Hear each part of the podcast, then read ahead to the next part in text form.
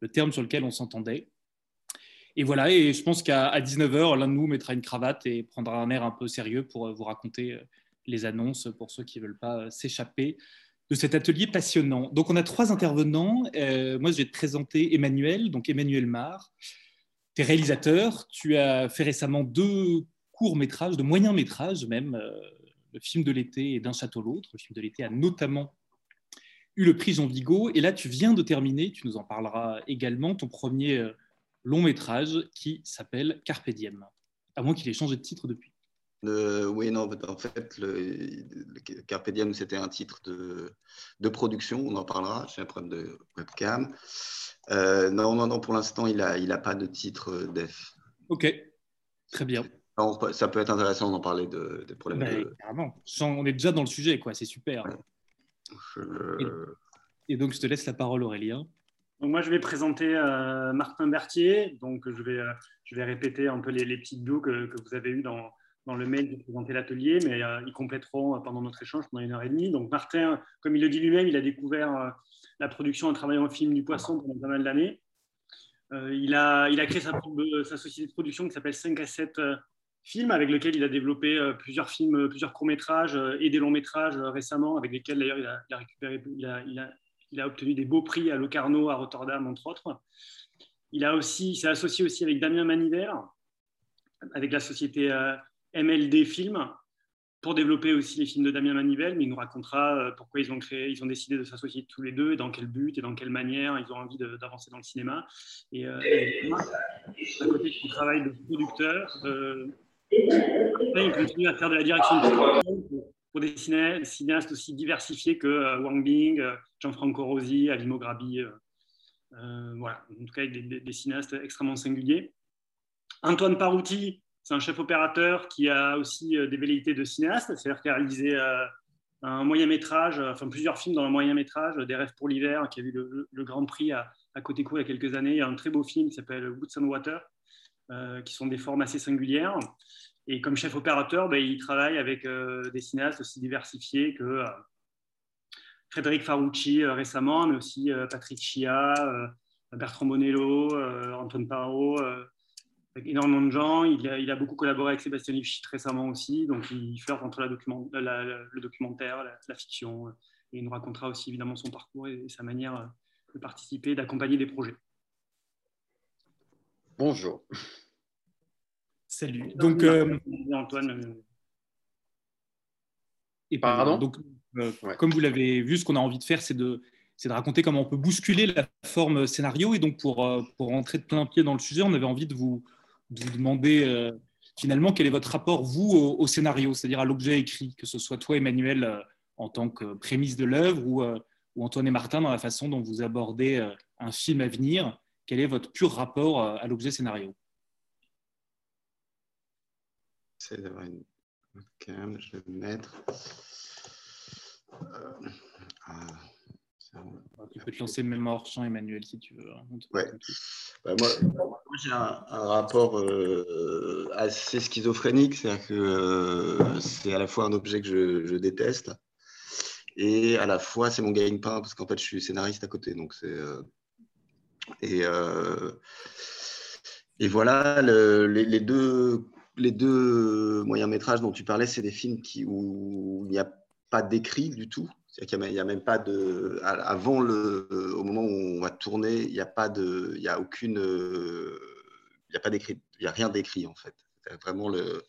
Et, qui, et aussi avec un, rapport au temps de tournage qui sont particuliers, parce que le, film de l'été, on a décidé de le tourner deux semaines avant le tournage, et d'un château l'autre, c'est l'affaire d'un week-end, en fait. On commençait à tourner deux jours après. Euh, donc c'est des choses qui sont faites comme ça, avec. Euh, avec des jets et aussi avec un travail de, de, discussion. En fait, c'est surtout travailler sur la discussion, sur euh, le film de l'été. Moi, j'avais envie juste de. Je connaissais l'acteur principal, je connaissais l'enfant qui, a, qui, euh, qui joue dedans, ils, étaient voisins dans la vie ils se connaissaient, puis il y avait un autre acteur avec qui j'avais absolument envie de travailler. Donc, euh, et puis, euh, bon, même à l'époque, je me demandais même si j'étais capable de faire un film. Donc, je leur ai dit, est-ce que vous êtes d'accord pour descendre, euh, enfin, pour descendre, faire un film en voiture? Il y a un des acteurs qui m'a dit, bah, ça tombe bien parce que parce qu'en fait, moi, j'ai un bateau à prendre en Corse le 5 août. Donc, on a, on a dit, bah, on va prendre deux voitures et puis on va tourner pendant cinq jours jusqu'à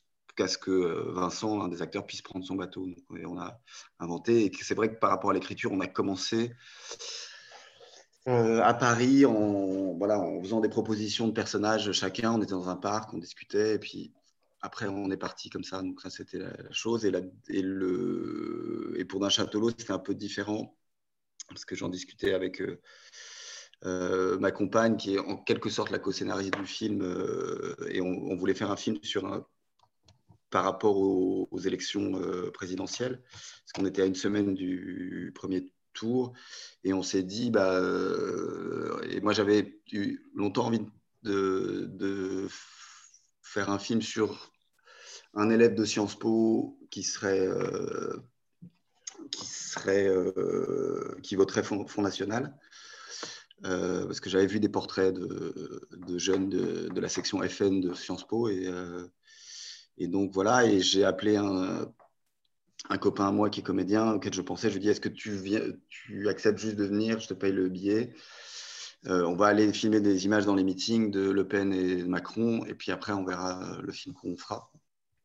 Et puis voilà, après, on a fait. Euh, on, s'est incrusté à Sciences Po, on a fait des. On a, tourné, ça marchait pas. Et puis après est apparu en cours de route euh, le personnage de le deuxième personnage du film, euh, qui est ma mère.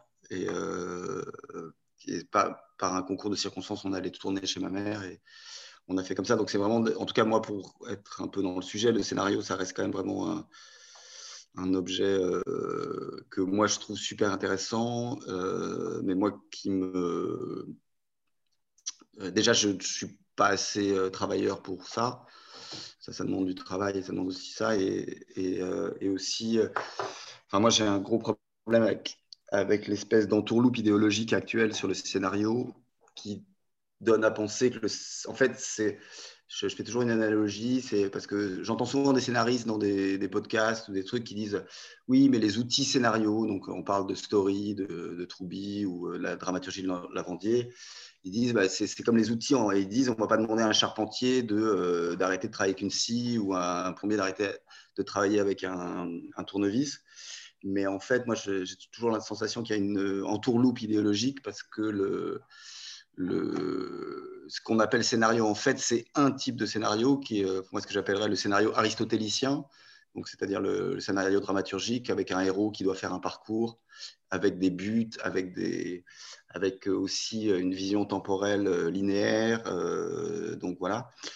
Et en fait, j'ai l'impression qu'il y a une espèce de, de penser que moi je trouve un peu néolibéral comme ça, de dire que en fait, bah, euh, c'est comme si euh, vous aviez une marque d'outils qui fait croire à tout le monde qu'en fait, ils sont les seuls outils. Parce qu'en fait, euh, moi,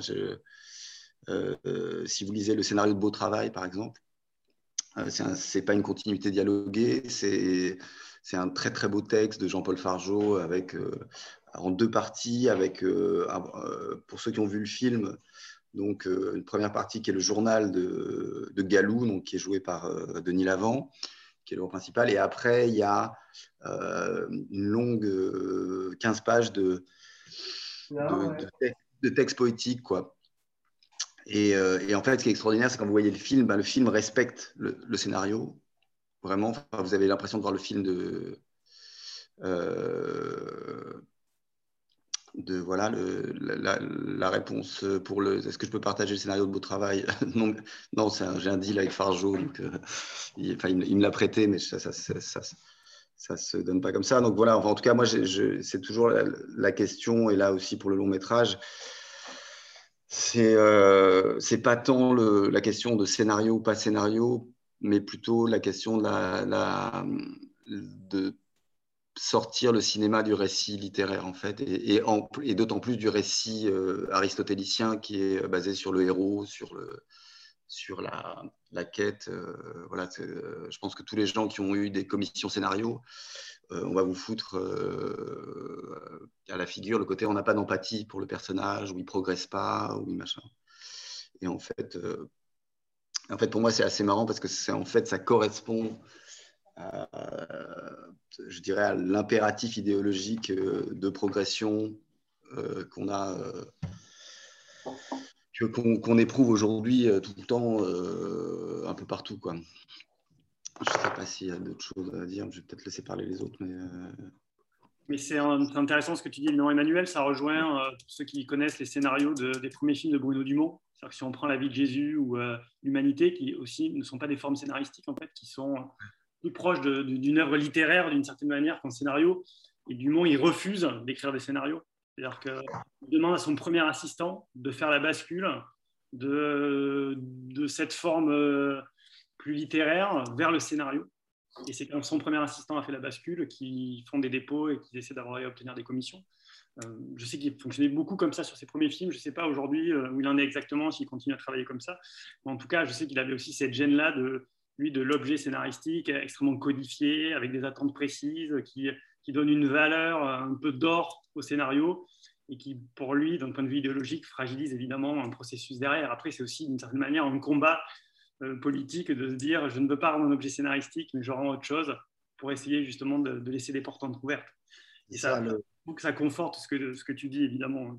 Mais, euh, mais sachant que moi, je n'ai pas une opposition frontale au, scénario classique, euh, sachant que le, si vous prenez les grands films classiques américains des années 50 ou des choses comme ça, c'est d'ailleurs très souvent des scénarios beaucoup plus libres que, euh, que, ce, peut, que ce que le CNC attend maintenant. Enfin, il y a quelque chose de, En tout cas, il y a quelque chose qui s'est rigidifié autour de euh, la question de l'empathie du personnage et du trajet du personnage, qui est, qui est en fait, là pour le coup, clairement une question de de pensée télévisuelle en fait. C'est-à-dire qu'en fait, euh, que comment vous concevez un, objet dans lequel euh, le, le, spectateur euh, ne décroche pas, suit un parcours tracé et, et, voilà, et que vous soyez sur votre ordinateur ou sur votre télé, comme de, toute manière, ça, ça veut dire qu'on pense le, cinéma comme un endroit où on va être distrait et on ne se concentre pas que sur le film, bah,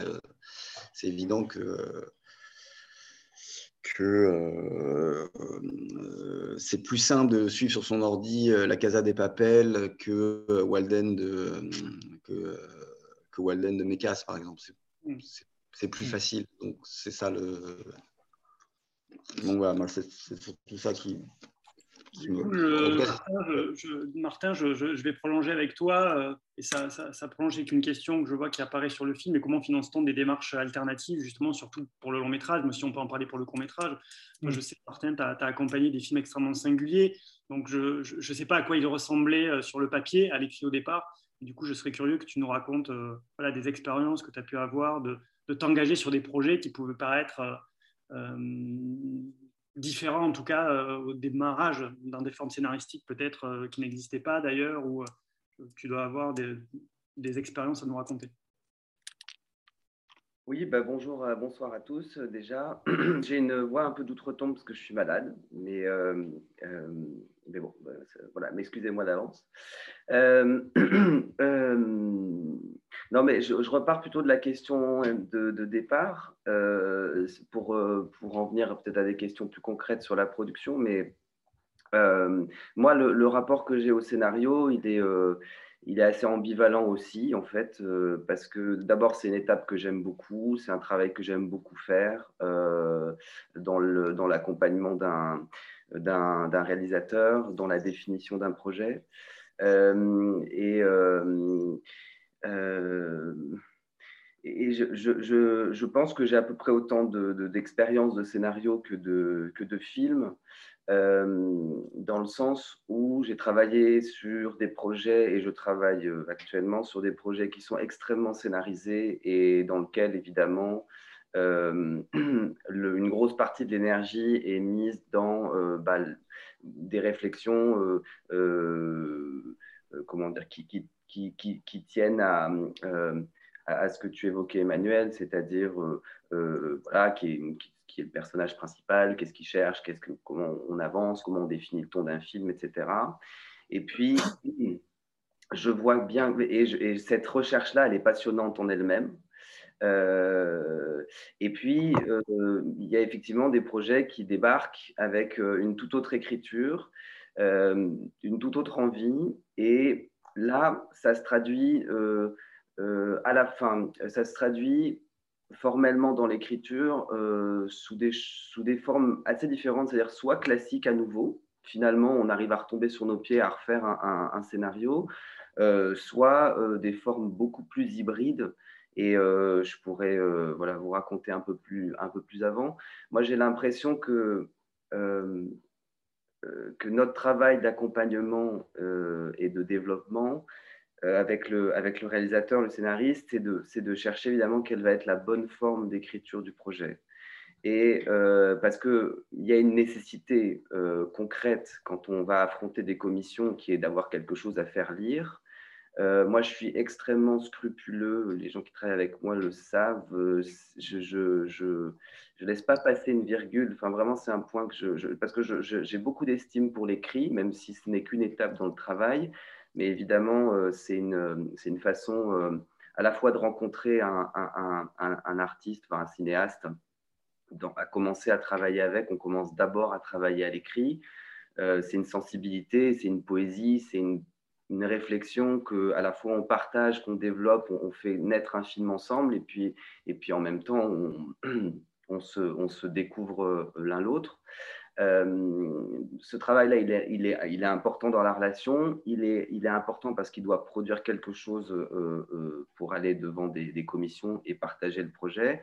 Et, je pense que, alors c'est peut-être un peu basique de dire ça comme ça, mais je, ou c'est théorique plutôt. il faut arriver à une sorte de contentement, c'est-à-dire qu'il faut que le, texte en lui-même arrive, enfin, euh, euh, permettent de communiquer euh, une, une, bon, une envie, évidemment, mais une réponse à cette envie, quelque chose qui ne laisse d'une certaine façon plus de, plus de place au doute, plus de place à, à une réflexion qui serait interrompue, inaboutie. bon, voilà, tout ça, c'est un peu des lieux communs, mais mais je pense que du coup, la forme même du scénario, ou en tout cas parce que moi je travaille aussi sur du documentaire comme de la fiction, comme quelque chose entre le documentaire et la fiction. Euh, évidemment, on, sort des cadres classiques de qu'est-ce que c'est qu'une écriture scénaristique, donc on cherche une façon de le transmettre, à l'écrit d'abord, euh, puisqu'il n'est question que de ça, euh, et, et, on essaye de, toucher quand même une forme de, de définir quelle va être la sensibilité du projet, euh, définir quel va être son, son, de, son espace de, développement, de vie. Euh, voilà. Et ça, ça, prend des formes évidemment très très différentes.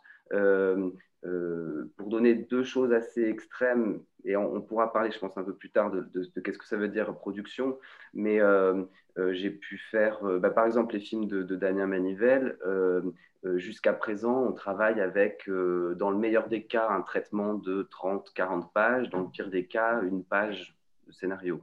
Voilà.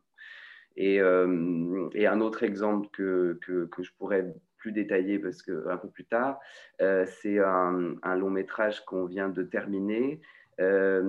qui, qui, a été tourné plutôt dans des conditions de documentaire et, et avec une, un, un, résultat où on a l'impression que tout est improvisé. Et ben, paradoxalement, le film était extrêmement écrit. D'ailleurs, c'est un, un, un, un, des, des scénarios dont je, euh, dont je dis euh, euh, à, à l'envie que c'était un des, un, des plus, un des plus forts, que, enfin, un des plus réussis que j'ai lu.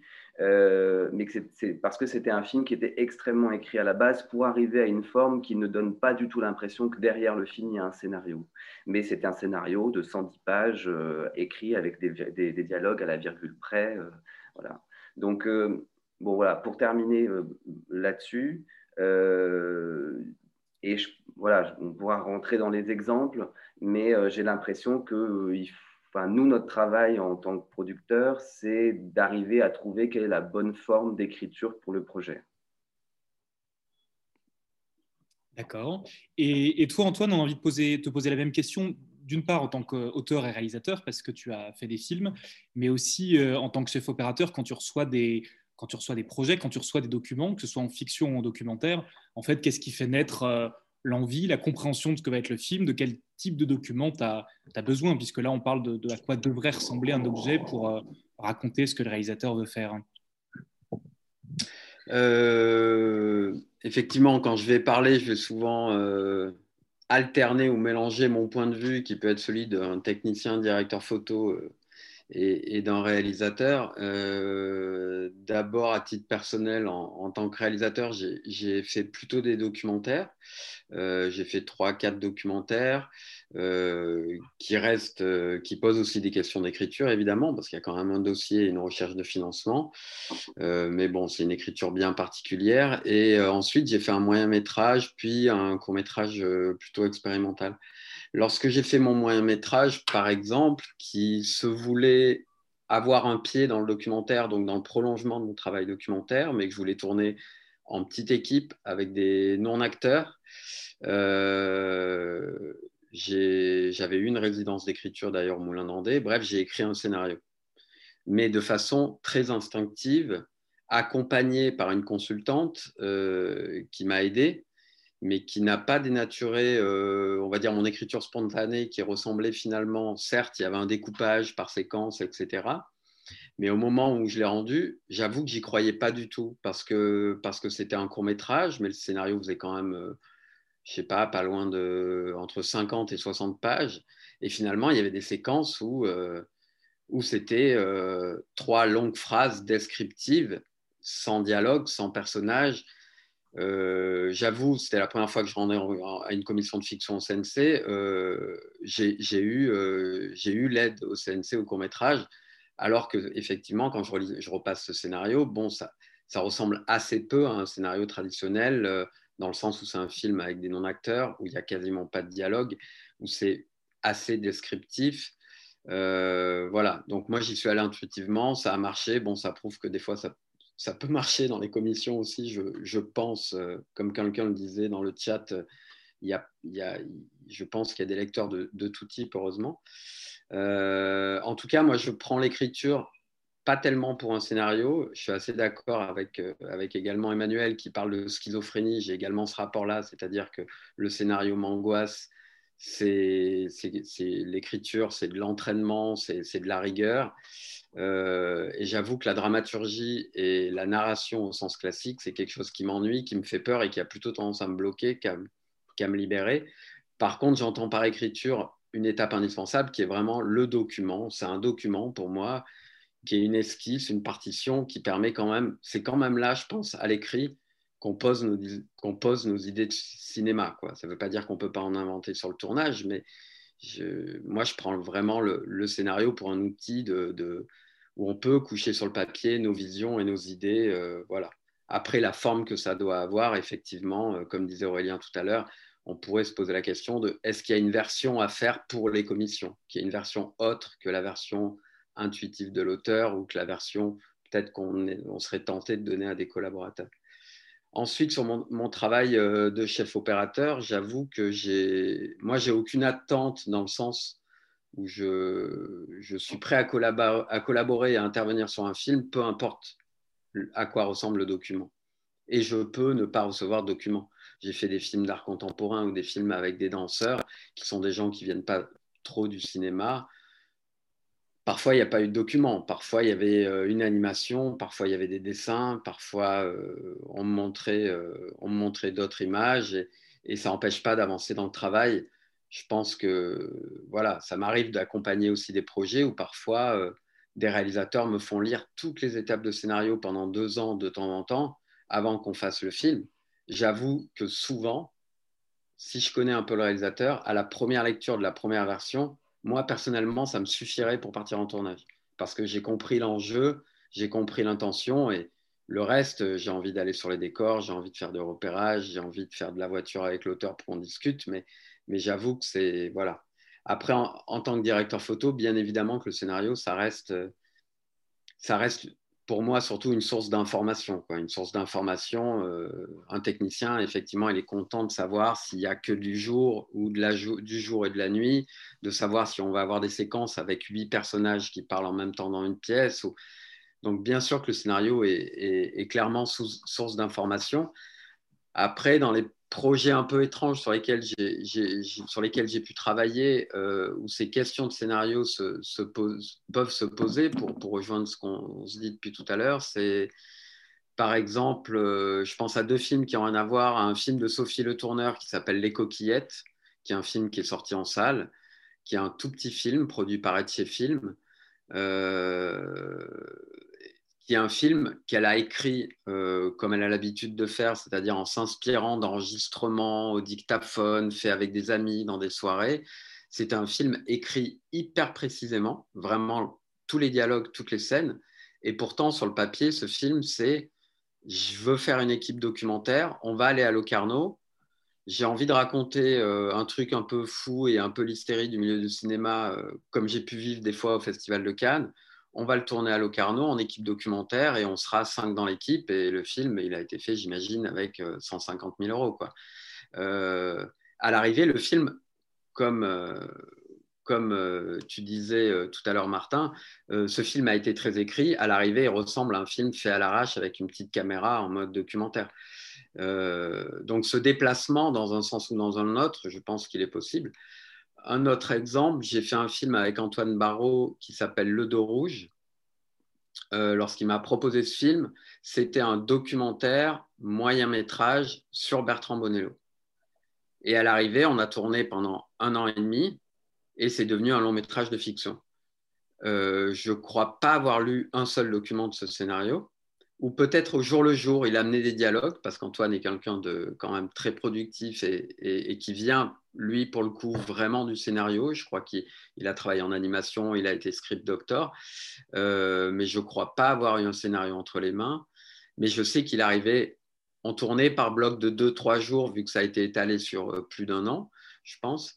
Euh, voilà, il on a commencé en faisant un documentaire moyen métrage. Euh, et très vite, il s'est rendu compte qu'il avait des fantasmes qui dépassaient la réalité sur des scènes, sur des envies. Euh, il a fait venir un comédien ou deux, puis il s'est rendu compte que les comédiens invités venir jouer une après-midi, ça leur plaisait. Et il a écrit, en fait, développer son histoire. Et nous-mêmes, pendant le tournage, on ne savait, on savait pas quand le tournage et quand le film s'arrêterait. Et euh, voilà, je sais qu'ensuite, bah, évidemment, il s'est retrouvé face à des problèmes pour sortir son film parce que je crois qu'il avait une aide de court métrage, un préachat, de France 2, tout ça dans un cadre court métrage vendu comme un, documentaire sur un auteur de cinéma. Et à l'arrivée, c'est devenu un, long métrage de fiction. Donc euh, voilà, avec, j'imagine, des galères administratives auprès du CNC et tout ça. Mais, euh, voilà euh, à peu près mon, euh, je donne pas vraiment de réponse, hein. je pose des expériences et. Non, mais c'est ça qui est intéressant, c'est les expériences euh, par rapport à ces objets-là. Euh. moi, pour, pour, prolonger ce que tu dis, Antoine, et pour, pour peut-être commencer à faire un glissement vers, vers, vers, les questions de financement, je reviens dans un premier temps vers, vers toi, Martin, parce que tout à l'heure, tu parlais de, j'ai l'impression, du, du, film de, de Pascal Tagnati.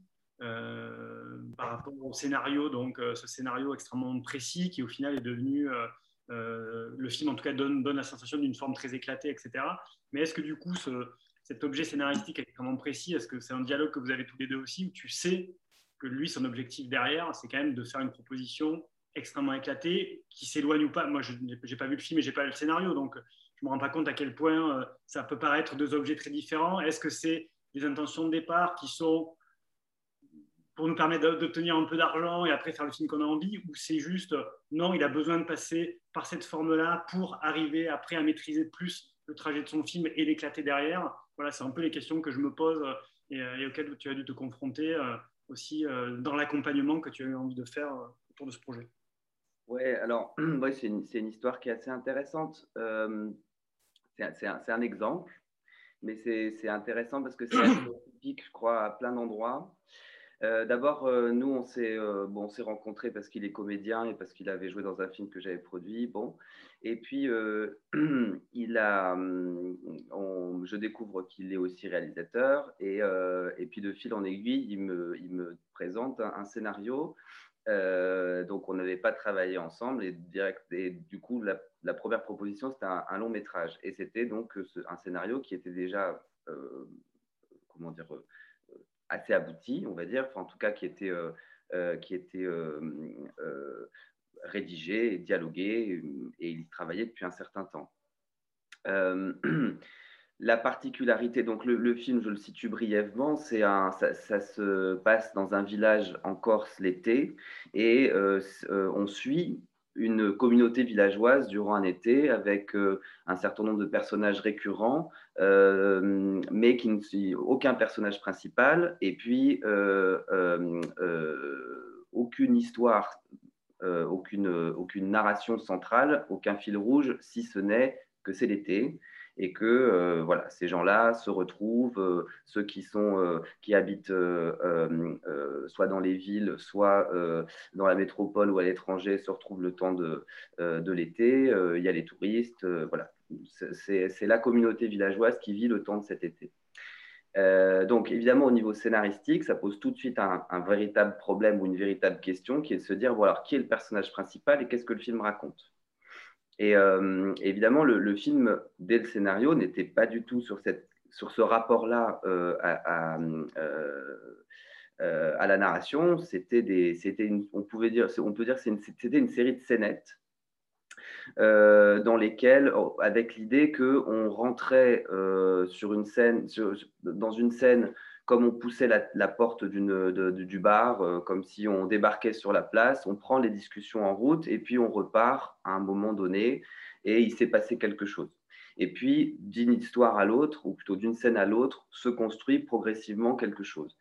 Euh, donc, c'est hyper subtil à l'écriture, évidemment. Euh, c'est une espèce de toile d'araignée euh, et ce qu'on a, ce qu'on a fait, c'est qu'on s'est interrogé évidemment de but en blanc là-dessus en se disant bon, est-ce qu'on ne fait pas parce qu'il y avait un personnage qui pouvait très bien être un personnage principal euh, avec une histoire derrière qui pouvait très bien être l'histoire, euh, le fil conducteur du film, mais ça, Pascal a toujours résisté à ça. Euh, et euh, moi, je l'avais, enfin, on, l'a questionné comme, comme étant une piste possible d'écriture et de, construction du film, aussi pour le rendre euh, plus évident en lecture, etc.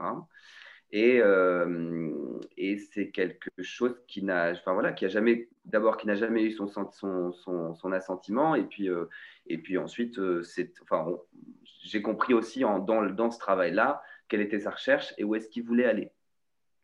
Euh, euh, et, on n'a pas cherché particulièrement à, euh, comment dire, à, pousser ce trait-là, à pousser un fil rouge, parce que c'était pas du tout dans l'ADN du film. et que bah non, ce qu'il fallait, c'était au contraire renforcer ce côté kaléidoscope, ce côté scénette, ce côté film choral, et euh, bah, faire en sorte que euh, les personnages, quand ils arrivent, on soit attaché à eux, qu'on s'y intéresse, que, euh, qu'on arrive à suivre plus ou moins une intrigue, etc. Voilà. Et, alors, donc, on a, on a, c'est, un, film qui s'est fait avec assez peu d'argent, mais il y a eu, il y a eu quand même comment, bon, une région, la Corse est venue, il connaissait le travail de Pascal, il l'avait soutenu à l'écriture. Euh, voilà. Euh, il y a eu un distributeur, il y a eu un vendeur international, il y a eu une Sofica. Euh, le CNC n'en a vraiment pas voulu, mais vraiment pas. C'est pas passé du tout sur une, enfin à l'avance sur recette.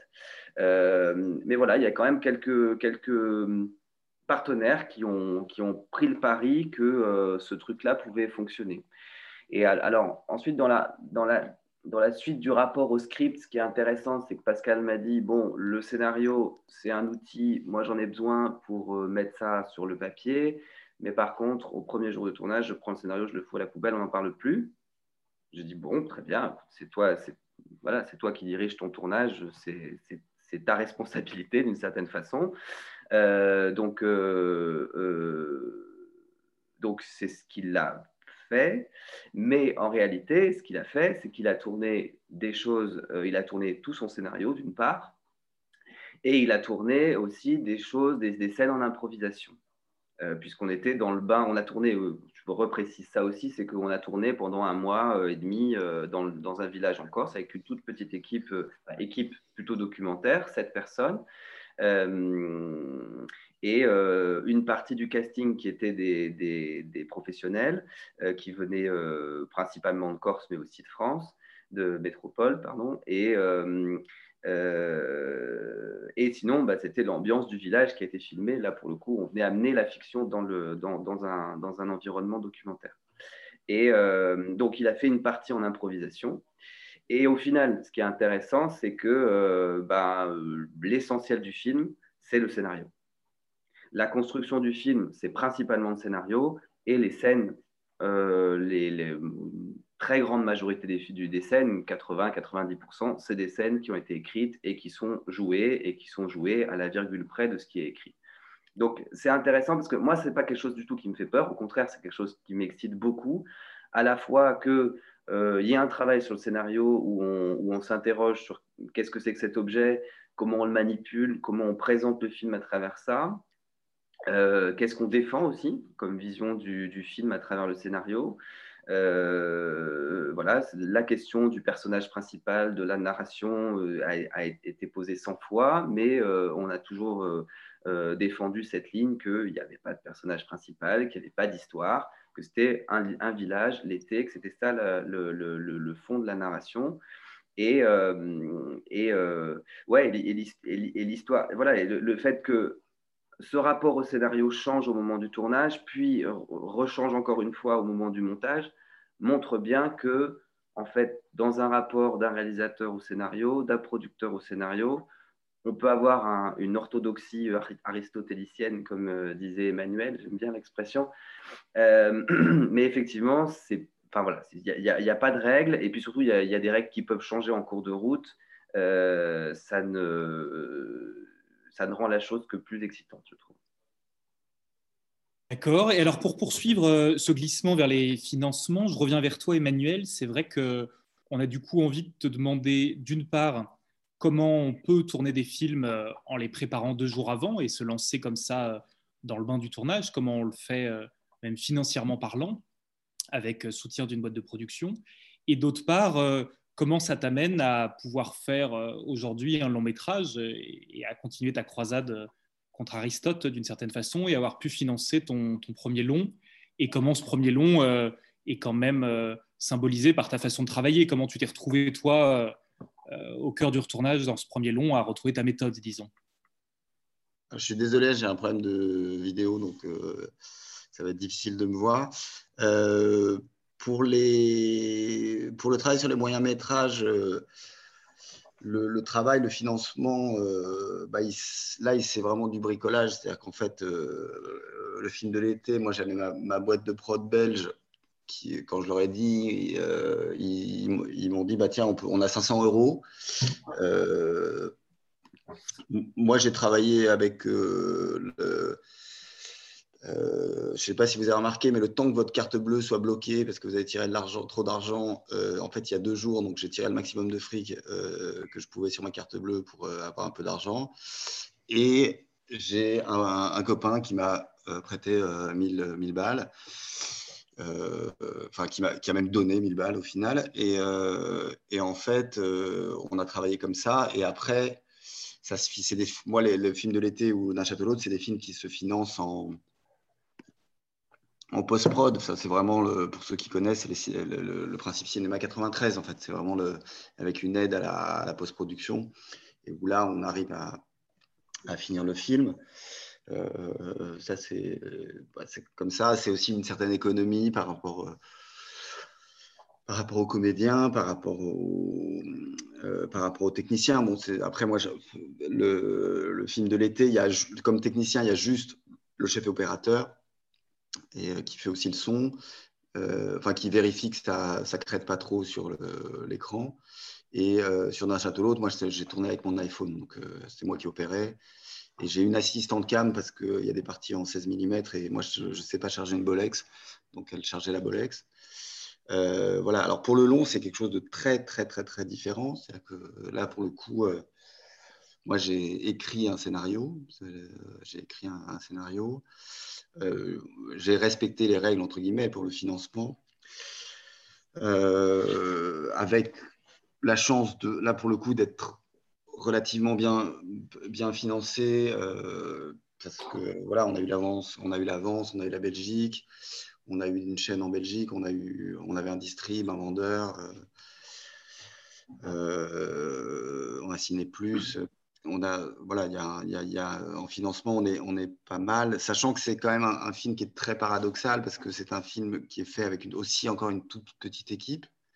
Mais c'est un film, c'est sur une hôtesse de l'air dans une compagnie low cost. Donc, on a reconstitué une compagnie low cost. On a dû louer des avions pour pour tourner au sol et en vol. Euh, un, ça se tourne sur trois pays. Euh, c'est un, un, gros bazar. C'est assez marrant parce que c'est c'est encore une fois un peu schizophrène dans le sens où c'est très très comment on garde là-dedans euh, comment on garde euh, une sorte de liberté euh, de, tournage et tout en en ayant, euh, voilà, quand on tourne en vol, c'est un truc pas possible euh, d'organisation, ne serait-ce que, enfin, il faut affréter un avion, il faut, enfin, il faut, il, ouvrir des, en fait, il a fallu ouvrir un vol commercial, enfin, c'était un énorme bazar.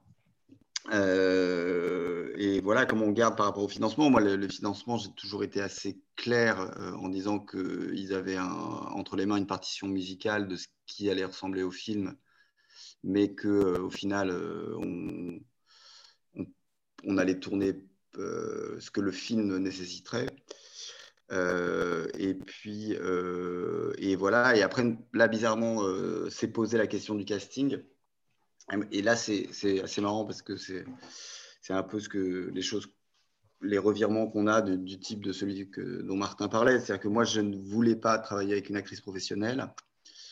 Euh, et, on a réussi à vendre le film sans casting. Et au final, euh, j'ai tourné avec Adèle Exarchopoulos. Donc c'est voilà, c'est il y a eu une chose, il y a un truc qui s'est fait avec elle euh, qui n'était pas prévu, qui pour le coup était dû à un truc très bête, c'est qu'en fait on allait voir, on était chez Arte dans la, plénière d'Arte et on était aussi chez Canal, ils, étaient intéressés par le film. Euh, et, c'est vrai que les producteurs disaient bon, on va jouer, on va, on va un peu filouter, on va, on va quand même mettre qu'on cherche des castings, donne des noms quoi. Donc moi j'avais mis le nom d'Adèle euh, parmi deux autres noms et d'une certaine manière pour avoir du sérieux, euh, pour pas parce que c'est toujours le problème dans les financements, c'est qu'on dit toujours oui, oui, on a une telle qui est d'accord, je sais pas quoi, et en fait on l'a même pas contacté. Donc moi j'avais vu avec l'agent, on a vu pour rencontrer Adèle. Euh, évidemment, il n'était pas question qu'elle dise euh, quoi que ce soit. Et on s'est rencontrés et en fait, il y a un truc qui s'est passé avec elle et elle a accepté de jouer de, le jeu, de faire un casting euh, qui était même pas enfin, qui était plus qu'un casting. C'était vraiment une journée de travail où je commençais à l'initier à ma méthode. C'est-à-dire qu'on on est allé, au lieu de faire le casting dans une salle, on est allé à Orly, on a tourné des trucs. Moi, je l'ai filmé à Orly avec, on, a pris un tailleur, un foulard et on a été au milieu de la foule. Voir juste comment elle était. Donc le, le, financement, euh, c'est euh, c'est encore une fois, euh, ça, ça, se finance. En fait, je pense que les projets se financent plus qu'on peut le croire. Mais par contre, c'est la, seule chose qu'on a vue, c'est que c'est très important de poser les limites dès le départ, de dire clairement comment on fait, quitte à finalement changer, mais c'est très très important de, définir comment on, travaille. Et, euh, et, sur le tournage, euh, il y a eu un temps d'adaptation un peu compliqué pour moi parce que comme il y avait une directrice de production qui, et en plus, était hyper, euh, qui accompagnait vraiment la méthode, mais je me suis, moi j'avais, un deal avec tout le monde en disant, ben, en fait, il n'y a pas d'heure sup. On fait une autre méthode de travail, c'est-à-dire qu'à un moment, si tout le monde est fatigué, ben, on ne tourne pas le lendemain. Quoi. Et au final, je me suis rendu compte qu'on comptait les heures sup et tout, donc il y a eu quelques quelques clashs comme ça sur le, où on avait du mal à, rentrer dans le, dans, le, dans le travail.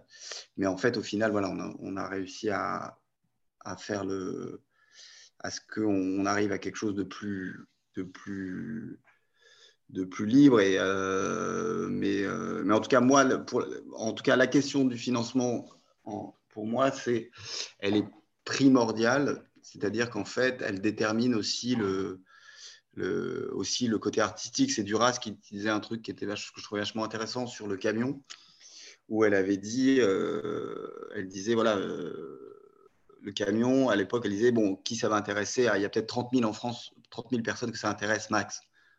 Et euh, elle disait, ben voilà, je vais pas, elle, avait dit, je vais pas aller demander 2 millions pour un film qui, qui, qui, à la base, ne, ne prend pas en compte euh, une, une, idée de, de, diffusion plus large. Et c'est vrai que là, par rapport au film, nous, on était un peu le, le cul entre deux chaises. Mais c'est vrai que moi, dans l'idée, c'était un film, à partir du moment où il y avait cette question de moyens à faire il y a aussi des moments où on, est, dans la, négociation, quoi. On est dans la, négociation. Mais par contre, ce qui est, après, c'est marrant, c'est qu'effectivement, je, je, repense à ce que disait Martin, et qu'effectivement, alors nous, c'est le contraire. C'est-à-dire qu'en fait, nous, on avait le, scénario. Euh, alors, il s'est passé, au début, on a eu un petit problème de financement euh, parce que les, commissions n'arrivaient pas à, accrocher au projet. Et en fait, euh, j'ai dit avec le scénariste à un moment, j'ai dit, bon, écoute, je vais faire un truc horrible, euh, je vais rajouter un truc exprès pour que le scénario passe. En fait, on a, rajouté un élément de dramaturgie que, euh, qui était le, que le fait que le, personnage avait, vraiment des...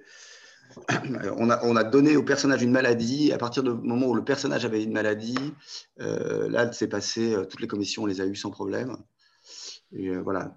Mais le, le, risque avec ça, c'est qu'on commence à, à se dire ah c'est pas inintéressant la maladie, on commence à y croire et ça a été, on a dû vraiment euh, avoir le courage de dire une semaine avant le tournage, on enlève tout ce qui est sur la maladie en fait, qui était là et, après pour la question de aussi de l'écriture, c'est vrai que le, film ressemble au scénario.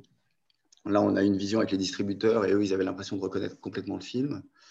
Et en fait, ce qui est très intéressant, c'est qu'il y a les 30% ou 40% du film qui sont des moments des bouts de scène qu'on a tournés entre des scènes euh, prévues, en fait. Parfois des choses en 10 minutes, en, faisant des choses très comme ça. Et c'était. Euh, mais par contre, effectivement, là, je pense aussi question scénario. Il y a une chose qui est intéressante, c'est que c'était un tournage qui était prévu déjà en plusieurs blocs pour pouvoir monter entre. Parce que par contre, moi, l'écriture, c'est le montage. Enfin, pour moi, l'écriture, c'est le montage. Et que euh, le, le, Covid déplaçant les choses, en fait, à un moment, moi, j'étais coincé. Euh, avec la co-réalisatrice, parce que ce film est devenu une co-réalisation aussi. Et, euh, et, en fait, on a fait appel à une scénariste et on a travaillé le scénario avec un, un premier, en fait. On a un banc de montage, on avait un ours et on a travaillé, on a réécrit des choses. Euh, voilà, pendant une semaine avant le retournage, on a retravaillé du scénario avec, avec Mariette Désert. Euh, et, voilà, ce qui est assez intéressant, c'est que encore une fois, on n'a pas respecté ce qu'elle nous a dit, mais il y a des intuitions sensibles et des intuitions de moments qui ont vraiment débloqué des choses dans le, dans le film qui font qu'on arrive à peu près à avoir un film maintenant. Quoi. Bien, et dans cette partie financement, euh, Antoine, j'aimerais que tu nous parles de, de Woods and Waters, un film euh, hyper singulier. D'ailleurs, je vous envoie le, un petit lien, euh, vous puissiez aller voir ce que c'est. Qui est un film qui doit être une curiosité de scénario, que tu as réussi à embarquer bon, des gens avec qui tu avais déjà collaboré, avec qui tu avais déjà travaillé. Donc ça m'intéresse que tu nous parles un peu de, de, cette mise en financement d'un projet comme celui-là, qui est un hommage à, Georges Chiras, au, photographe. Et aussi, dans, le prolongement de ma question, que tu puisses nous parler un peu de comment toi tu trouves ta position dans des projets singuliers. Je sais qu'en ce moment, tu, prépares un film avec Bertrand Bonello qui est un film, je crois, extrêmement hybride. Du coup, ça, ça m'intéresse que tu puisses nous exprimer comment toi, tu arrives à trouver ta place en tant que chef opérateur sur des projets dont on cherche des formes, dont on expérimente en permanence, et comment toi, tu arrives aussi à proposer, à te positionner et à ne pas être juste un technicien d'une certaine manière. Hum, hum. Euh, Woods and Waters, c'est donc le dernier film que moi j'ai réalisé qui est, qui est un court métrage. Alors, le le parcours et, l'histoire du, film est particulière parce que à l'origine, c'est directement lié au travail de ce photographe Georges Chiras, qui est un photographe euh, très, assez inconnu du monde de l'art. Et une amie à moi a découvert ses photographies chez National Geographic à Washington, a monté une exposition qui a eu à Paris. Et le point de départ de mon film, c'est qu'au début, elle m'a proposé de, faire une collaboration avec Rodolphe Burger qui allait faire un concert pour cette exposition et qui donc me proposait de travailler, de faire un travail vidéo et de montage à partir des, photographies. Et c'était une collaboration avec de la musique. Bref, assez vite, euh, lorsque j'ai découvert les photos, j'ai été très marqué, très touché par les photographies. En gros, c'est c'est le pionnier de la photographie euh, naturaliste et animalière à la fin du 19e aux États-Unis. Les photos étaient géniales. Par contre, je trouvais que c'était un travail de, le fait que ce soit en collaboration avec de la musique, c'est un travail de VG, c'est un travail de un film de montage et, moi voilà, ça me donnait juste envie euh, d'aller dans la forêt et, de m'inspirer du travail du photographe pour, pour, faire un film. Donc finalement, cette collaboration avec le musée n'a pas eu lieu, mais j'avais déjà tellement entamé des recherches et je m'étais tellement attaché au sujet que avec une productrice qui m'accompagne certains projets, j'ai eu envie quand même de faire un film en hommage à ce photographe et le, but du film était très simple, c'est un peu un film à prétexte. En gros, euh, euh, ces photographies montraient essentiellement son travail nocturne avec une technique de photographie inspirée de chasseurs indiens euh, aux États-Unis. Il longeait les berges des lacs la nuit et, avec, un canoë, avec un petit foyer de lumière à l'avant et il surprenait des animaux, il faisait des photos. Bref, j'ai voulu reproduire ça. Alors, le film, je savais que c'était un film pas très cher. Euh, moi, ce que je voulais, c'était être sur une caméra dans la nuit euh, sur l'eau. Euh, donc oui, j'ai écrit un dossier qui ressemble assez peu à un scénario, mais que j'ai quand même tenté d'écrire assez précisément, même si sur le papier, c'est un film où il n'y a aucun acteur, aucun personnage. Donc on pourrait, pour une commission, c'est vraiment classé plutôt comme un film expérimental. Mais j'ai écrit un scénario qui est euh, un scénario très musical, au sens où euh, on est déjà dans le montage, on est déjà dans, dans de l'atmosphère et dans vraiment presque du plan par plan, dans le sens où, effectivement, j'ai cherché à imaginer une, une déambulation sur l'eau, comment je peux raconter ça et faire ressentir des choses. Donc, c'était une écriture assez musicale. À financer, euh, on n'a pas eu le CNC, euh, et le film a été, a été fait avec très peu d'argent, avec juste une région et un peu d'argent de la prod. Donc c'est un film, c'est un court métrage qui a été fait avec euh, moins de 50 000 euros. Quoi. Euh, et en fonction de l'argent, ça, ça nous donnait une indication sur le nombre de nuits et le nombre de temps qu'on allait pouvoir consacrer au tournage. voilà. Après, même si c'était un scénario justement sans acteur et qui était vraiment descriptif sensoriel avec, avec des références de rythme et, de longueur de plan sur est-ce qu'on regarde l'eau, est-ce qu'on regarde les berges, est-ce qu'on allume la lumière, est-ce qu'on est dans le noir, parce que c'est un film où il y a beaucoup d'obscurité, donc où il y a une place au son. Euh, c'est ensuite au tournage un film qui a évolué parce qu'à l'arrivée, euh, j'ai emmené dans ma voiture deux costumes 19e et j'ai pas pu m'empêcher de, de costumer 19e euh, les deux copains qui m'aidaient sur la barque et à l'arrivée, j'ai finalement intégré des personnages à mon film à la fin pour euh, justement incarner le, photographe auquel je rendais hommage. Donc, euh, mais c'est un film, euh, en gros, qui a été financé à 90% par, par l'aide d'une région et une aide court métrage. Donc, j'ai envie de dire, c'est quand même des commissions qui, normalement, ont pour devoir de, de se mouiller un peu et de financer des projets un, petit peu, un petit peu étranges. Euh, et, sinon, euh, sinon, comment on trouve sa place face à ce genre de, de projet quand on est technicien? Ça rejoint un peu ce que je disais tout à l'heure, c'est-à-dire qu'il y a vraiment... Euh, n'y a vraiment pas de règles.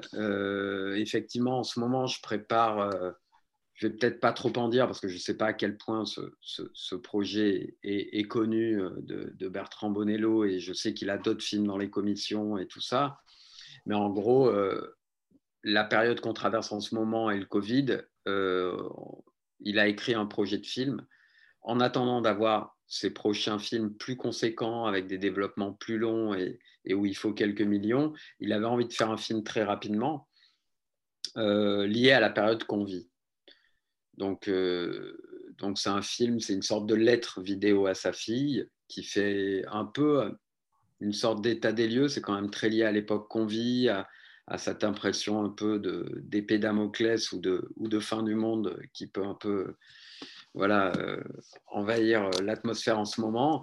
Et c'est un film qui, qui, est typiquement un film assez malin parce qu'en gros, lorsqu'il écrit, il sait qu'il veut le faire.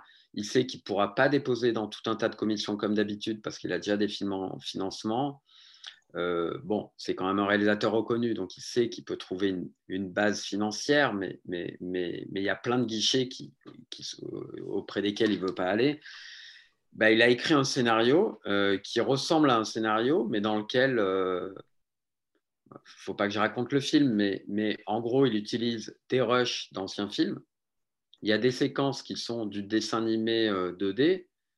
il y a des archives certaines vont être payantes, mais certaines vont être gratuites. Et à l'arrivée, en fait, le tournage, il dure 12 jours. Donc, en fait, c'est vraiment un film qui, dès le départ, est, pensé pour qu'il soit faisable rapidement. Et je ne sais pas combien son film va coûter, mais je peux imaginer que c'est un film qui va coûter euh, moins de 400 000 euros. Euh, mais typiquement, euh, dès l'écriture, il y a, y a, une direction qui est donnée qui, évidemment, rend les choses possibles. Et quand on se met au travail, alors moi, comment je navigue là-dedans en tant que technicien, moi personnellement, ça m'excite beaucoup. Euh, mais on va filmer avec une grosse caméra HD. Il y a d'autres séquences où on, où on va filmer avec une mini DV euh, qui est euh, dans le placard de Bertrand. donc il y a, y a, y a d'emblée une proposition qui est un peu multiformat, multi, voilà, qui, mélange plusieurs sources et textures d'image. Euh, donc moi, en tant que technicien, je trouve ça, très excitant. Et, euh, et, donc, il y a ces quelques blocs de prise de vue qui sont en plus à l'écriture des blocs redondants. C'est comme si euh, nous, ce qu'on a à tourner, c'est trois familles de séquences, trois décors récurrents. Donc, ça, c'est pas non plus très éparpillé comme décor. Je pense qu'il y a deux comédiennes qui sont tout le temps les mêmes. Donc, on va dire, il a l'expérience et puis, euh, en tout cas, dès l'écriture, c'est penser pour que les choses soient faisables. Et lorsque il y a un plan de rue à faire, il commence par me dire bah, Viens, on va marcher dans ma rue, on va tourner dans ma rue. Vu qu'on va tourner euh, une cuisine chez moi, ben, la rue, on va la faire en bas de chez moi. Euh, et ça, effectivement, c'est c'est, on va dire, c'est, un moyen d'aller à l'essentiel et de rendre les choses simples et faisables pour se concentrer euh, sur l'essentiel, c'est-à-dire ce qui va se produire et ce qu'on va mettre en scène et ce qui va se passer devant la caméra. Et, c'est vrai que le lien, parce que tout à depuis tout à l'heure, on parle de films, euh, euh, on va dire, qui ont des, méthodes de fonctionnement qui ne sont, qui sont pas classiques.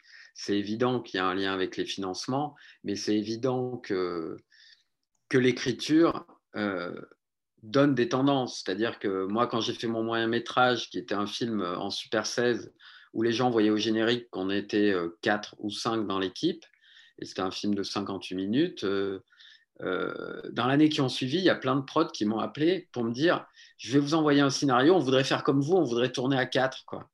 Et je lisais les scénarios et, je disais mais ben, en fait, c'est juste un scénario comme un autre, euh, normal, quoi, de la fiction, 12 euh, décors, de la nuit, du jour, des extérieurs, des travelling, 7 euh, comédiens.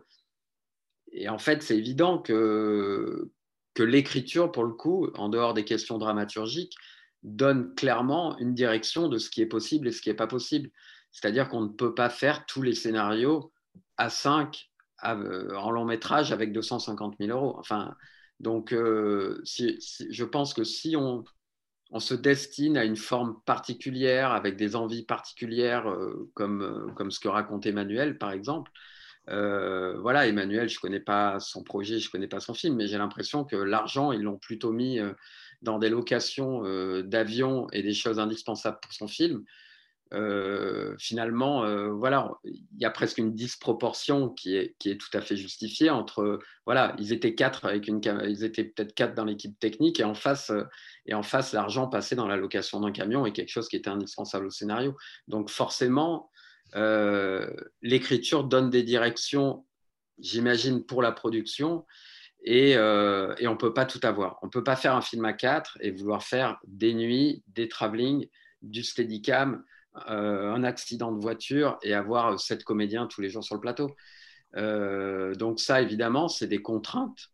Euh, après, je pense, j'ai quand même envie de croire que les gens qui ont ces désirs-là particuliers de, configuration d'équipe et de cinéma particulier doivent avoir une écriture qui, est directement en relation avec, avec euh, le dispositif et les moyens techniques mis en œuvre pour que ce soit faisable et pour et du coup alors effectivement on peut faire des tournages fauchés à 5 plus confortables que des longs métrages de fiction classiques ambitieux où avec un million, on s'arrache les cheveux et, euh, et on termine. Euh, il y a une journée sur trois qu'on où on termine et on n'a pas fait tous les plans qu'on devait faire. Donc, donc euh, voilà, la relation écriture et, choix de production sont, évidents. Quoi.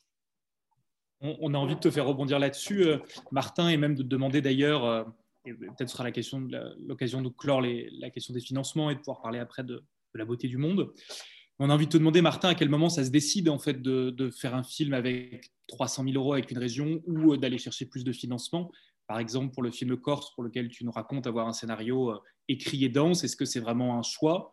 Ou pour un court métrage, je pense à Retour à Toyama que tu as produit, à quel moment tu te dis on va quand même chercher la contribution financière et retarder? Est-ce qu'il y a une idée d'être dans l'énergie et de se dire on va tourner vite? Est-ce qu'il y a d'autres enjeux? Ou est-ce que, par exemple, pour les films de Damien Manivel, c'est que vous savez exactement de combien d'argent vous avez besoin dans un dispositif donné et que ça ne servira à rien d'aller chercher plus? Euh, euh, non, je crois que Antoine, il a dit euh, beaucoup de choses tout à fait justes, en tout cas qui, rejoignent exactement ce que, ce que la façon dont on fonctionne. enfin, non, plutôt philosophiquement déjà, c'est-à-dire que effectivement, euh, je te rejoins sur la question de l'écriture, euh, mais même plus que ça, et je pense que ça c'est quelque chose que plutôt Damien m'a apporté, c'est-à-dire que euh, pour faire un film, il faut, si on veut vraiment faire, enfin si on veut faire un film, et si on y tient, et de le faire dans un temps qu'on détermine aussi, c'est-à-dire voilà, dans un an le film il est terminé, il, faut penser d'abord à travers un budget, c'est-à-dire qu'est-ce qu'on peut espérer obtenir euh, et, et, non pas euh, euh, comment dire, réduire l'ambition artistique à la hauteur du budget, mais, ça, mais plutôt penser l'artistique à travers l'argent dont on dispose. Et c'est pas c'est c'est une force en fait, c'est pas une faiblesse. C'est-à-dire que le fait de s'adapter au budget n'est pas une faiblesse dans ce cadre dans ce cadre-là en tout cas. et, et, et, alors je, je, je pense qu'il faut du talent par contre, ça c'est indispensable. Euh, euh, non pas qu'il en faut pas par ailleurs, mais, euh, mais en tout cas là, je crois qu'il en faut particulièrement. Et, et, et ça produit quelque chose en plus je crois, artistiquement, ça produit des choses, bon, singulières, c'est un mot bien généraliste, mais, mais, mais en tout cas, ça, ça, produit des choses qu'on ne voit pas souvent et ça oblige à, trouver des solutions euh, artistiques qui sont, euh, voilà, moi qui m'émeuvent qui souvent beaucoup, beaucoup plus que euh, trouver des solutions avec beaucoup, beaucoup de moyens. Mais et, là où je te rejoins aussi Antoine, l'important c'est de se dire voilà, si on a un petit budget, ça sert à rien effectivement d'aller chercher euh, une histoire à 15 comédiens, euh, euh, beaucoup de décors, etc. Et je pense que aussi c'est ce qui fait la force et la qualité des films de, Damien en particulier, c'est que c'est des films qui sont extrêmement simples, bon, qui cherchent une épure de toute façon d'un point de vue artistique, donc ça se marie évidemment très bien, mais, mais qui sont de toute façon pensés pour être légers, légers à la fois pour ce qui est devant la caméra et pour ce qui est derrière la caméra. Donc euh, c'est une mise en scène qui de toute façon est assez, euh, est assez simple. Euh, donc c'est vrai que comment on les produit ces films-là, quand, il a, quand il arrive avec une idée un peu, un peu précise, on, on, détermine, détermine d'abord une date de tournage, ce qu'on ce qu'on fait rarement hein, de cette façon-là, mais disons que voilà, enfin, dans, la, dans, la, dans la vie d'habitude, on fait rarement comme ça, mais euh, quand on n'a pas d'argent. Mais euh, là, on dit voilà, on, veut tourner à cette période-là. Euh, on veut tourner tant de jours. On se discute un petit peu sur le nombre de jours, mais voilà, vu le, vu le, texte qu'on a, on, se met d'accord là-dessus. Et puis, à partir de là, on, on, brosse un premier devis et, et on voit ce qu'on peut couvrir, nous, déjà, sachant que c'est des, des, coups de film qui sont assez bas, et on voit ce qu'on peut déjà couvrir, nous, pour commencer, pour lancer l'affaire. Et puis, suivant les, éléments euh, écrits dont on dispose, on peut aller commencer à aller chercher de l'argent. Et après, ça, en fait, on est dans un processus qui doit être assez rapide de toute façon, puisque, euh, euh puisque on ne va pas se mettre, enfin, on va pas attendre un an, un an et demi avant de. Enfin, on n'est pas dans cette énergie-là. on est dans, quelque chose de beaucoup plus resserré. Et euh, bon, jusqu'à présent, on a eu plutôt de la chance et, euh, et ça nous permet généralement d'avoir une base pour commencer à tourner et ensuite on, finance le film aussi en partie en, post-production et euh, avec l'avance sur recette après réalisation. Pour le film Les Comètes, c'était le film donc en, tourné en Corse. la situation était un peu différente.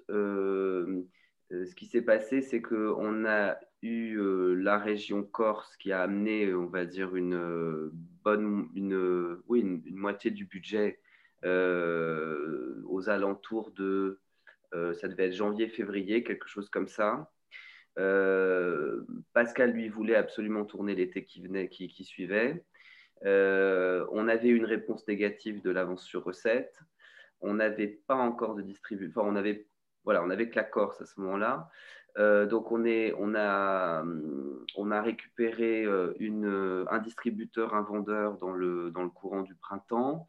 Et puis euh, on a commencé à déposer en Sofica, je pense que ça devait être en avril, mai, quelque chose comme ça. Et à ce moment-là, c'est évidemment posé la question de lancer la préparation moi, j'ai vu que, grosso modo, avec le cash dont je disposais, euh, on pouvait prendre le, risque de faire le film de cette façon-là. Euh, de toute façon, le budget était, était, pensé de, enfin, était pensé dans une économie euh, documentaire. Donc, donc le, le, le, comment dire, on pouvait couvrir une grosse partie des coûts avec l'argent dont on disposait à ce moment-là. Et puis, euh, dans le courant de la préparation, euh, une Sofica est rentrée.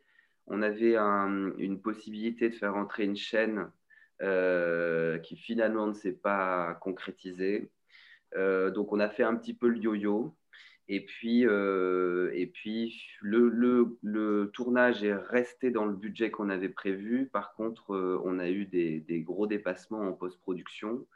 Euh, et on a, on a réussi à. Enfin, le film a été présenté dans le, dans le cadre de, du Festival de Belfort.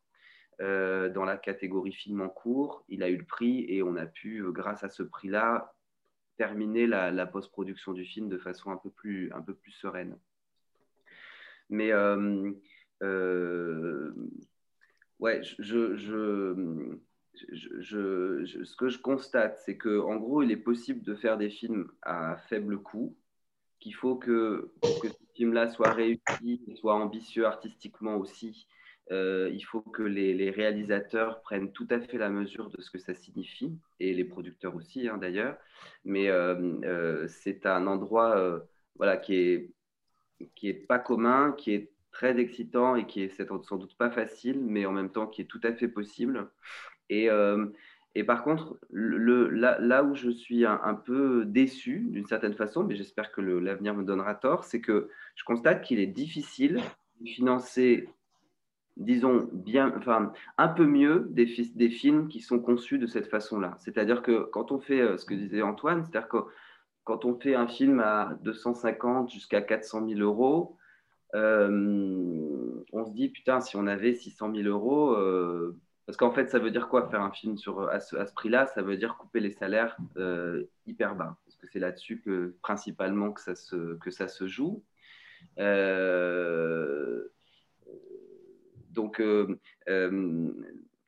euh, on se dit, voilà, avec 200, 300 000 euros, on, peut, on, peut, on penserait la chose à peu près pareille. mais au moins tout le monde serait bien payé, tout le monde s'y retrouverait et ce serait et ce serait pas dur comme ça l'est, enfin comme les conditions sont, obligées d'être quand on est dans une dans une dans une économie comme celle-là de, guerre quoi. Et, et je, ça, c'est quelque chose sur lequel je, je réfléchis et et je m'interroge, c'est-à-dire comment arriver à un budget, je ne sais pas, de 600 000 euros me semble compliqué.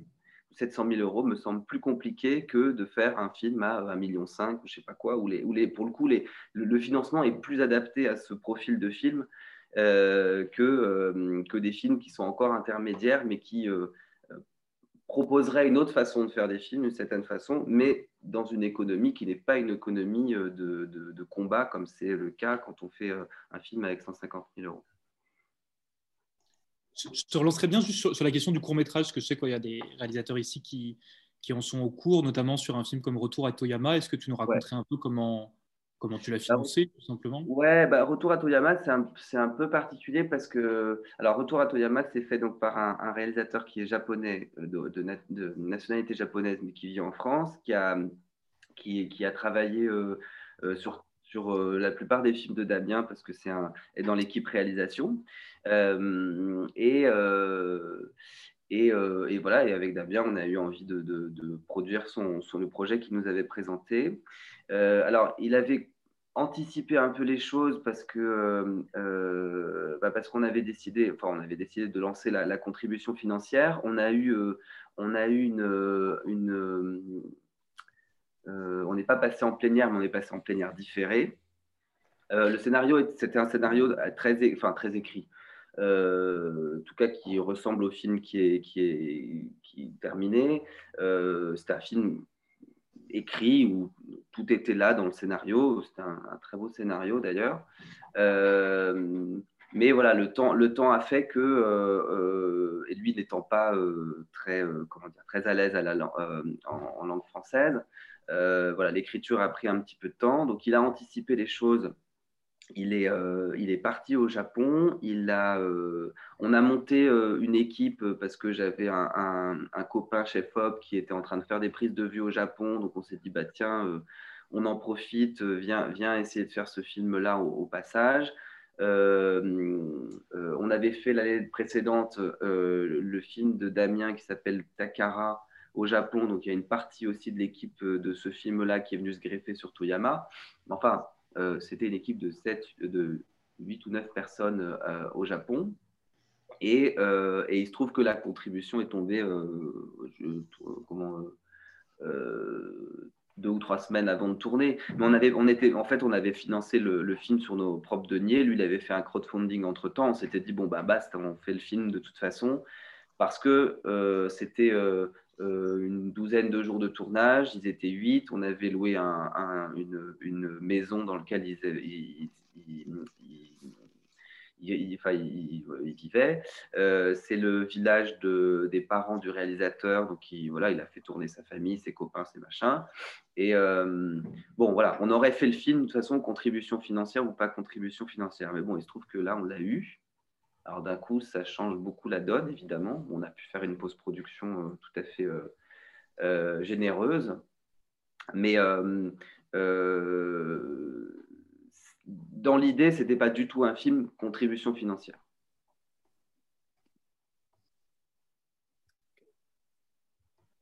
Et le financement, d'ailleurs, enfin, ça s'est limité à la, à la, contribution financière, parce qu'après, on a essayé de le, de, le proposer à des chaînes, ça n'a pas marché. Euh, voilà, on, ça, c'est, le, film finalement est, financé avec ça. Et c'était largement suffisant d'ailleurs, en l'occurrence. Très bien. Euh, moi, je voudrais revenir un peu sur le, sur le plateau. C'est-à-dire qu'on parle d'écriture, de financement. J'aimerais un peu revenir sur, cette question de plateau. Euh, Emmanuel, tout à l'heure, tu parlais d'avoir profité de la pandémie d'une certaine manière pour faire un peu de montage, réécrire, euh, donc tourner des choses euh, complémentaires.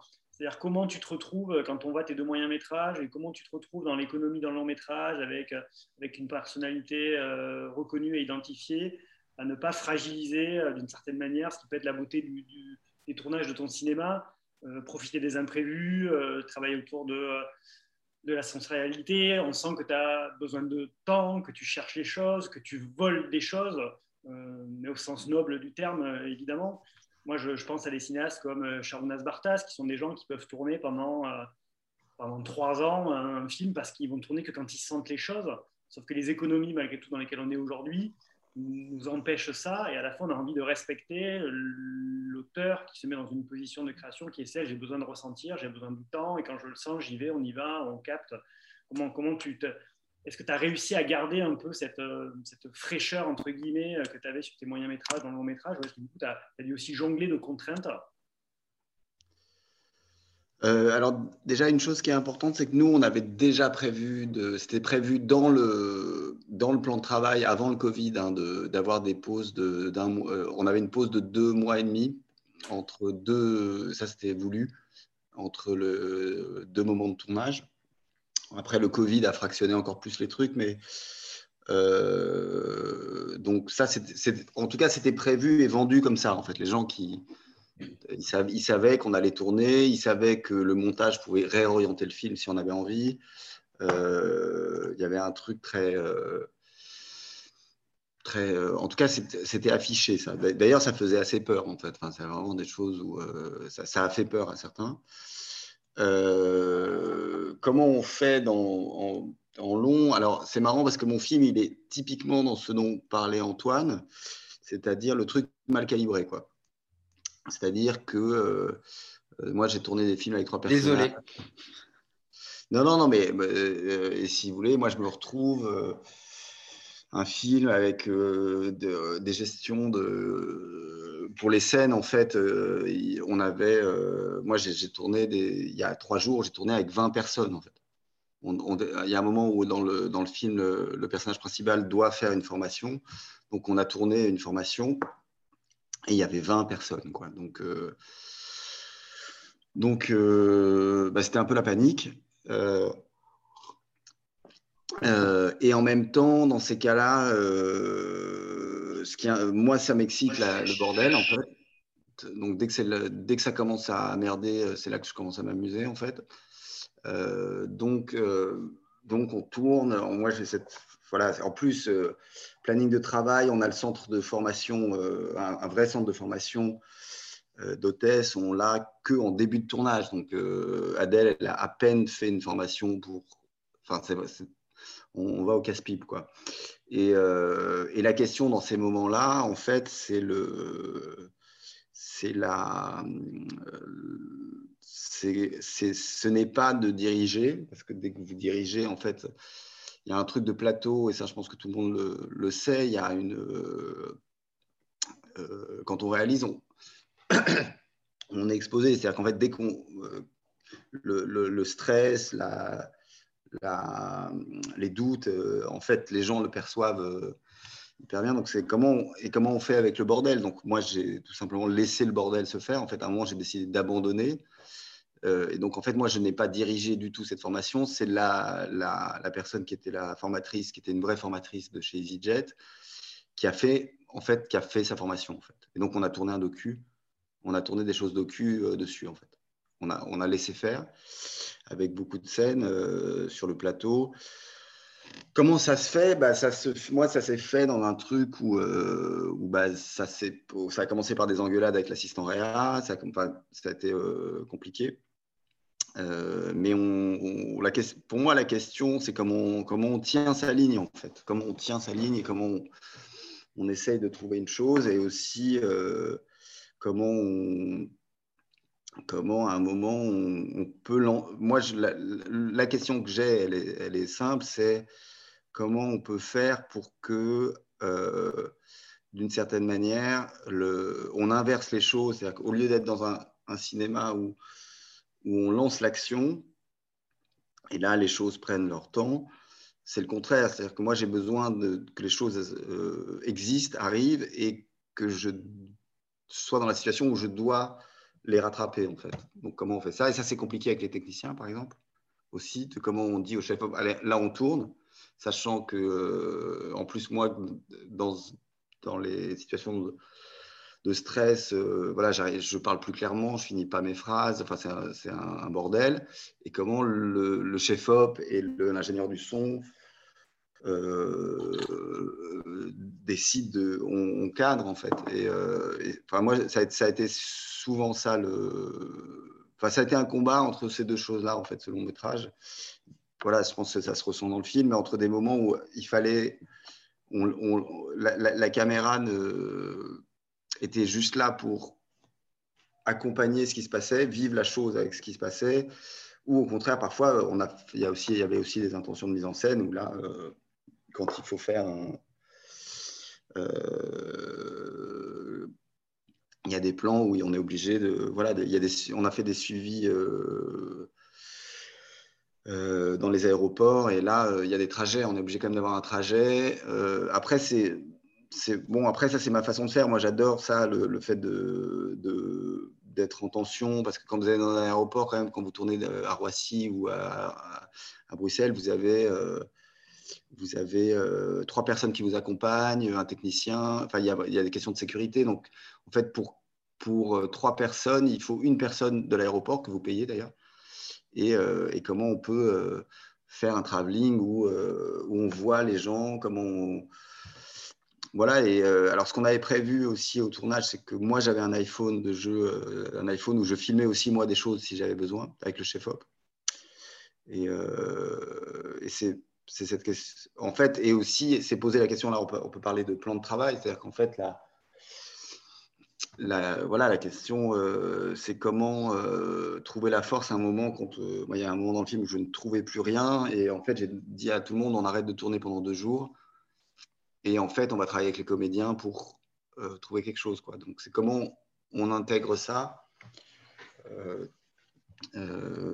c'est vraiment comment on, intègre cette, cette façon de faire là et, et aussi et ça c'est très compliqué, c'est-à-dire qu'en fait le, le point de départ euh, de mon travail et qui, qui s'est continué avec Julie, avec qui j'ai réalisé, c'est de ne pas partir du fait qu'on doit savoir quelque chose, mais de partir que moi, je ne sais rien, en fait. Par exemple, en direction d'acteur, je ne sais pas diriger un acteur. Je ne sais pas, je sais pas. Je sais, je, en fait, donc comment arriver à, au contraire, partir de, de faire naître les choses et partir de ce qui naît et de travailler avec ce qui naît, quoi et pas de et pas d'avoir des, des, objectifs euh, euh, dans la scène. Donc ça, c'était euh, c'est comment ça se travaille. Et, bizarrement, alors une chose qui est très étrange, c'est qu'au départ, avec l'équipe, on était équipe réduite, hein, le, ce dont parle Martin, c'est qu'il y avait un opérateur, un ingénieur du son, deux personnes en déco, quelqu'un, un assistant, euh, Julie qui faisait à peu près tout euh, et il y avait un régisseur. Quoi. Et, euh, et, et, la question, c'est comment je me suis retrouvé où en fait, à la base, je pensais, je me suis dit, ouais, il faut des gens qui, qui sont un peu neufs, qui n'ont pas peur, de, qui ne sont pas rigidifiés par le métier. Et au final, les gens qui sont le plus amusés, et au final même, on a changé, en cours de tournage, l'équipe a changé. Euh, ce sont des gens qui travaillaient dans des productions très rigides, qui se sont sentis le plus à l'aise là-dedans.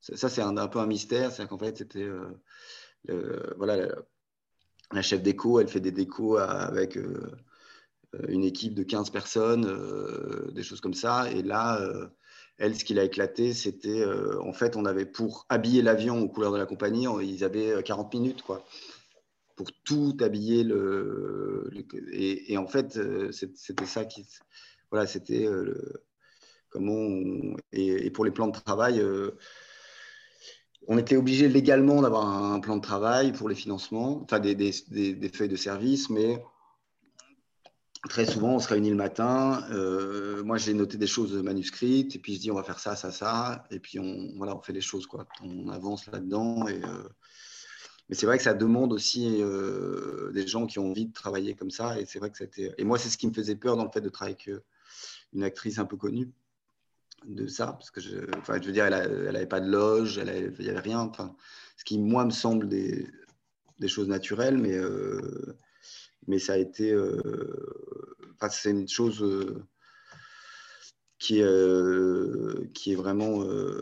ça, ça, correspond à la façon de faire. Là, pour le coup, c'est pas vraiment idéologique parce que je pense qu'il y a. chaque film doit avoir sa façon de faire, mais par exemple, moi, je sais que ma question, c'est comment je peux arriver à travailler dans le bordel et le stress, quoi. C'est comment on peut arriver parce que pour trouver le moment où d'un coup, on va arriver à, à attraper un moment, quelque chose qui se passe et le laisser se déployer, quoi. Donc inconsciemment, tu mets en place des choses, peut-être inconscientes, qui vont amener ça, et c'est à ce moment-là où, boum, tu vas déclencher. Euh, oui, oui, euh, c'est vraiment ça. Il y, a, une scène, une des plus longues scènes du film, c'est une pause, euh, c'était une pause clope, et en fait, il y avait un des acteurs qui était seul à un endroit, et j'ai dit au chef-op, je lui ai dit, fais-moi un cadre, je suis allé voir les deux autres actrices. J'aurais dit bon, vous faites le tour de la maison, ça se passait dans le jardin. Vous, allez voir euh, Alex, qui était l'acteur, et, euh, l'ingénieur du son, euh, pareil. Et en fait, le, plan commence. on avait déjà commencé à tourner. Et en fait, la première minute, le, temps que l'ingénieur du son arrive, le, plan est déjà commencé, en fait. On, on avance comme ça. Et, et voilà, et, finalement, c'est une des séquences euh, du film qui reste. Voilà, il y a quatre minutes de, ça qui sont restées dans le film qui était euh, un moment un peu particulier. Et il n'y avait, là pour le coup, il n'y avait aucune indication de jeu. Il n'y avait rien. Enfin, c'était juste, euh, je, les ai, laissés discuter en fait.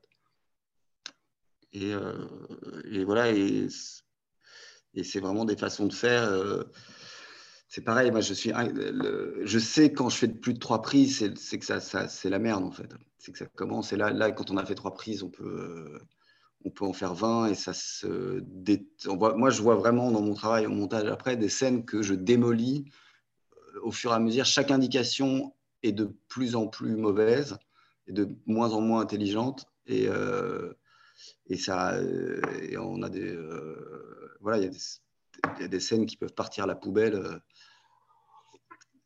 Euh, alors que, que, dans les deux premières prises, des choses étaient, étaient là et il s'agissait juste de les écouter. Quoi.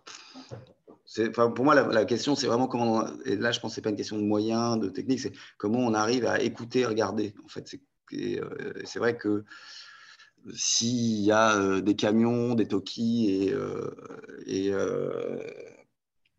et euh, un, assistant réa qui est, qui est stressé parce que euh, pour la troisième scène de l'après-midi, il manque tel truc, tel truc, tel truc. En fait, le, enfin, en tout cas, moi, j'arrive pas à réfléchir. Quoi. Enfin, juste de, regarder. Quoi. Alors, euh, on va continuer la discussion. Je vais juste faire un point technique. On va ouvrir les questions, c'est-à-dire que vous pouvez maintenant vous euh, poser des questions. Donc, pour ce faire, vous avez dans le Zoom en bas une petite icône participant. Si vous cliquez dessus, elle s'affiche à droite de l'écran et il y a une option qui s'appelle lever la main. Si vous levez la main, donc si vous cliquez dessus, on vous ouvre votre micro et vous pouvez du coup euh, prendre la parole. Donc il faut cliquer sur participant en bas du Zoom. À droite, l'icône participant arrive, un peu à la place de la conversation.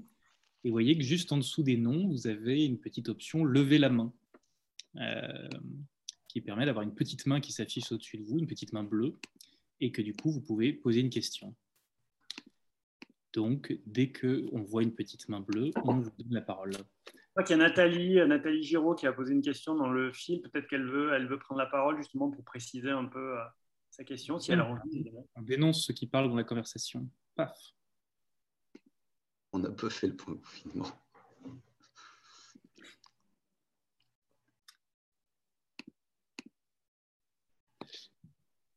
Cela dit, pour pas avoir une, petite parenthèse de flottement, est-ce que toi, Antoine, tu nous raconterais des, méthodes de tournage avec des réalisateurs que tu as rencontrés qui t'ont paru justement euh, surprenantes ou aller chercher quelque chose euh, de l'instant ou quelque chose qui, sortait de leur scénario? Est-ce que tu as vécu des tournages qui t'ont particulièrement euh, touché? Euh, des moments touchants en tournage, euh, oui. Après, euh, je pense que là, on est en train de parler d'une envie et, d'un besoin pour certains de faire les films autrement que ce qui est calibré traditionnellement et préétabli depuis très longtemps dans le cinéma. Mais à l'inverse, cette possibilité de faire autrement les films, à l'intérieur de ça, évidemment, en entendant Emmanuel, il n'y a, pas une seule manière de faire. C'est-à-dire qu'on on entend ce que nous raconte Emmanuel, c'est sa façon de faire. Tenter de réunir les choses et de les maîtriser, ce qui est quand même le propre du cinéma. On est quand même dans, souvent un désir de maîtrise de, tous les éléments autour et devant la caméra. Là, ça semble être l'inverse, c'est super intéressant, mais ça ne veut pas dire que faire des films différemment, c'est forcément ça. Euh, moi, j'entends aussi un fort lien avec le, documentaire, parce que, suite à ce que dit Emmanuel, et puis même dans, ta, question, les manières différentes de faire, à la fois, il n'y en a pas 10 000 et à la fois, euh, chaque, tournage et chaque réalisateur est, différent. Après, euh, euh, voilà, du coup, moi, c'est vrai que ça me fait beaucoup penser au documentaire parce que, certainement que le documentaire, les gens qui ont ce désir de, de, tournage différent ou plus léger ou, ou avec plus de liberté, avec la possibilité de changer d'envie, de s'arrêter de tourner, de revenir le lendemain. Euh, tout ça, évidemment, que le documentaire est une bonne école pour ça en quelque part, parce que parce que c'est en lien direct, euh, en lien direct avec ça. Euh, voilà. Après, je pense qu'il n'y a pas a pas une seule bonne méthode. Ce que j'entends aussi dans ce que raconte Emmanuel, c'est que ça pose, en évoquant tout ce sujet en général, on parle de production, on parle des commissions. En fait, on parle des éléments indispensables qui nous aident ou qui nous mettent des bâtons dans les roues, parce qu'on a quand même l'impression que par tradition, ben, une chaîne qui va lire un scénario qui ne ressemble pas à un scénario, ça ne va pas les intéresser. Ça peut être souvent le cas pour une commission ou voilà. Euh, sais plus, j'ai perdu le fil de mon idée. Euh, ce que je voulais dire, voilà, un, autre frein, un autre élément qui peut être un grand frein ou un grand allié, euh, et ça sort de ce que raconte Emmanuel, c'est la question des techniciens. Évidemment que les techniciens, pour, pour, certains réalisateurs, sont des freins énormes. Parce que, pour le coup, une commission, elle a dit oui, elle a dit non. En tout cas, quand on fait le film, elle n'est pas là. Les techniciens, on en a, on en a besoin, même si un réalisateur euh, peut faire l'image de son film, s'il a envie de tourner euh, et de faire l'image lui-même, c'est tout à fait possible. Mais on a besoin des techniciens et la, et la question du choix des techniciens est super importante parce qu'effectivement, et malheureusement, bien sûr que les techniciens, la majorité des techniciens, ont des habitudes. On voit bien comment les tournages sont ritualisés, hiérarchisés, organisés. C'est très utile pour plein de films, mais il faut arriver, un réalisateur qui emmène des techniciens sur un film comme les films dont on est en train de parler, euh, il faut choisir les bonnes personnes ou alors il faut les, les prévenir, les embarquer et, les débrider parce qu'on a des, on a des, on a des habitudes. Euh, voilà, quand j'entends Emmanuel, je me dis qu'il il doit souffrir, quoi. Il doit souffrir par, par, rapport à des situations où, effectivement, un assistant réa a ses habitudes. Est-ce qu'il a raison ou est-ce qu'il a tort? J'en sais rien. Mais en tout cas, il, a, il, faut qu'il comprenne le film sur lequel il est pour que ce genre de situation n'arrive pas, quoi. Et, je te coupe deux secondes, excuse-moi, mais ce, qui, ce, que je, ce, que je, disais, c'est que bizarrement, c'est que des, des, là, pour le coup, ce que j'ai vécu, c'est que des gens avec plus d'expérience de tournage classique arrivaient plus facilement à changer que euh, des, gens avec moins d'expérience. C'est ça que c'est ça que je trouvais hyper intéressant, c'est qu'en fait, c'est que quelqu'un, euh, c'est qu'en fait la et c'est là où je, reviens à un truc, euh, et après, je te laisse, c'est que je, ce qui m'emmerde, c'est qu'on oppose très souvent le, le, cette idée de. On, on, crée une frontière entre les films classiques et les films pas classiques.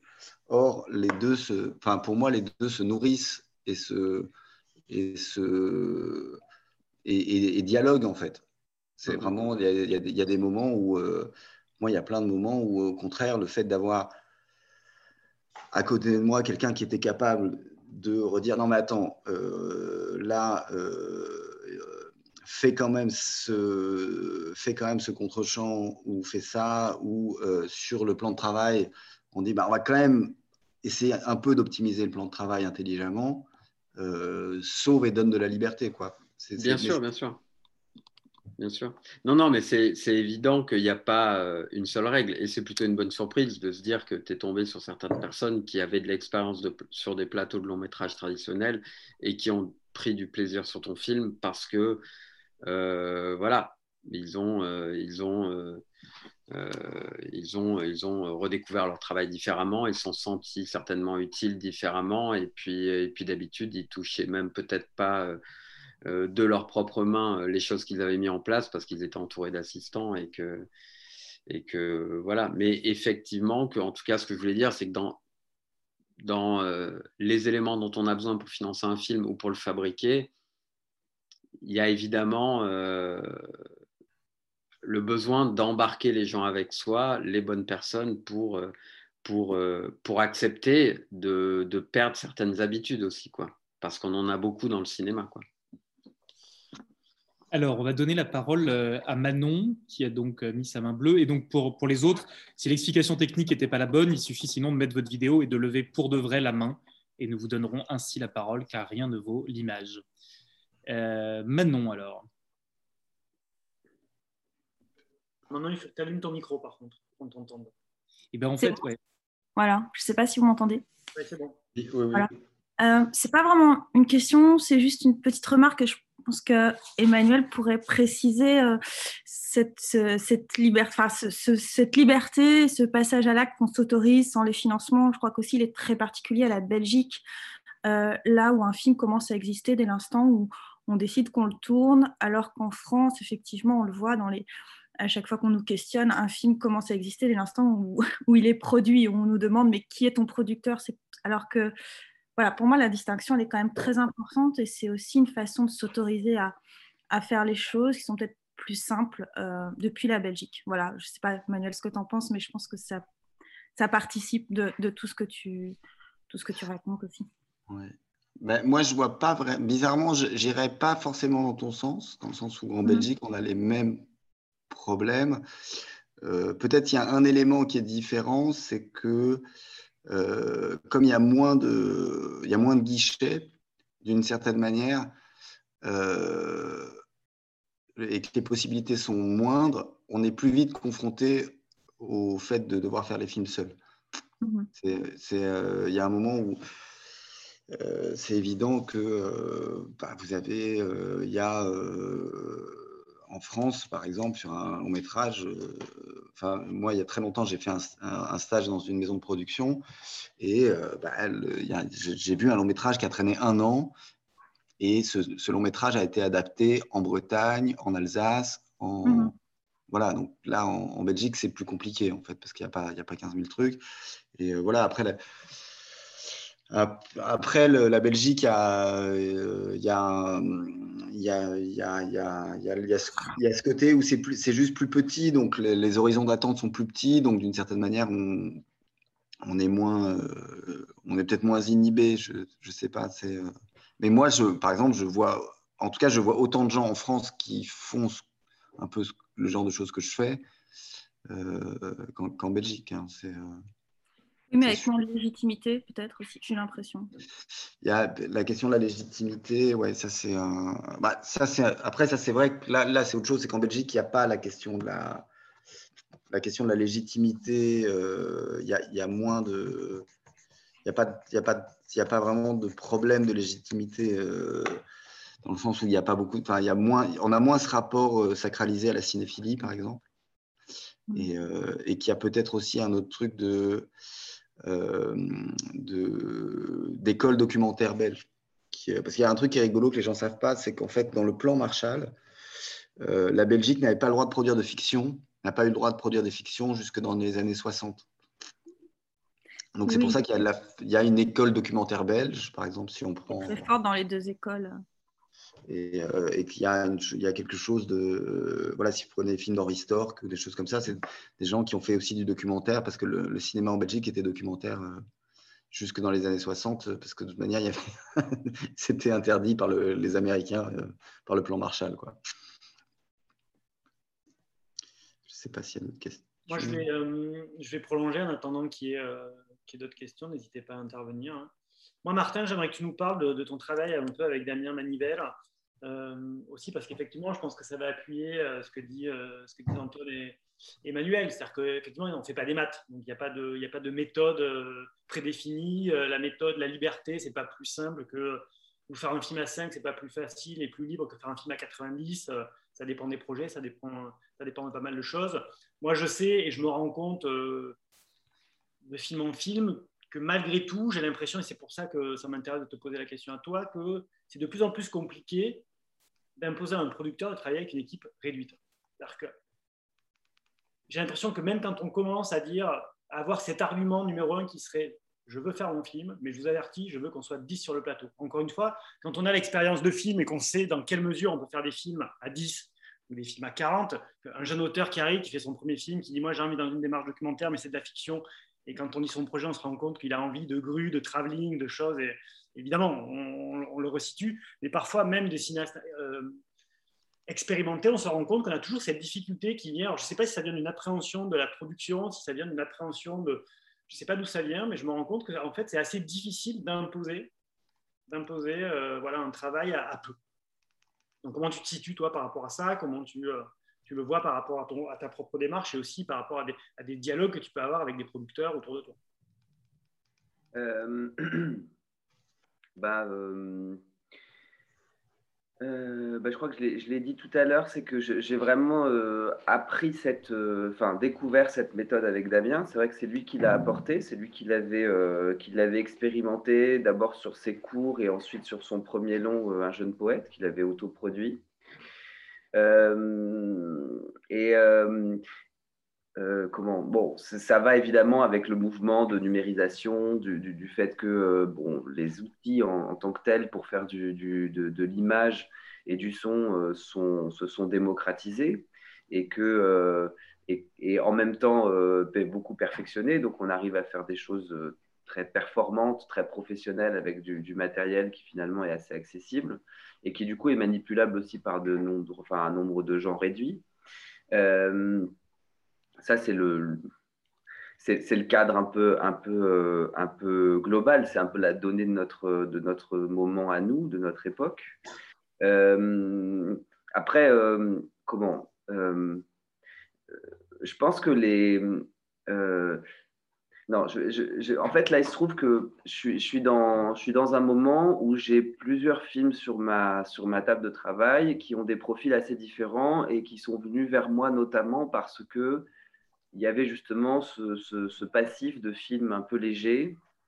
Euh, euh, et, et, je vois bien toutes les contradictions qu'il y a dans le moment, c'est-à-dire il y a à la fois effectivement une envie euh, euh, d'aller vers la légèreté, vers la flexibilité, de pouvoir adapter son, son tournage aux accidents, de pouvoir prendre des pauses, de pouvoir revenir sur ce qu'on a fait, changer, etc. Bon.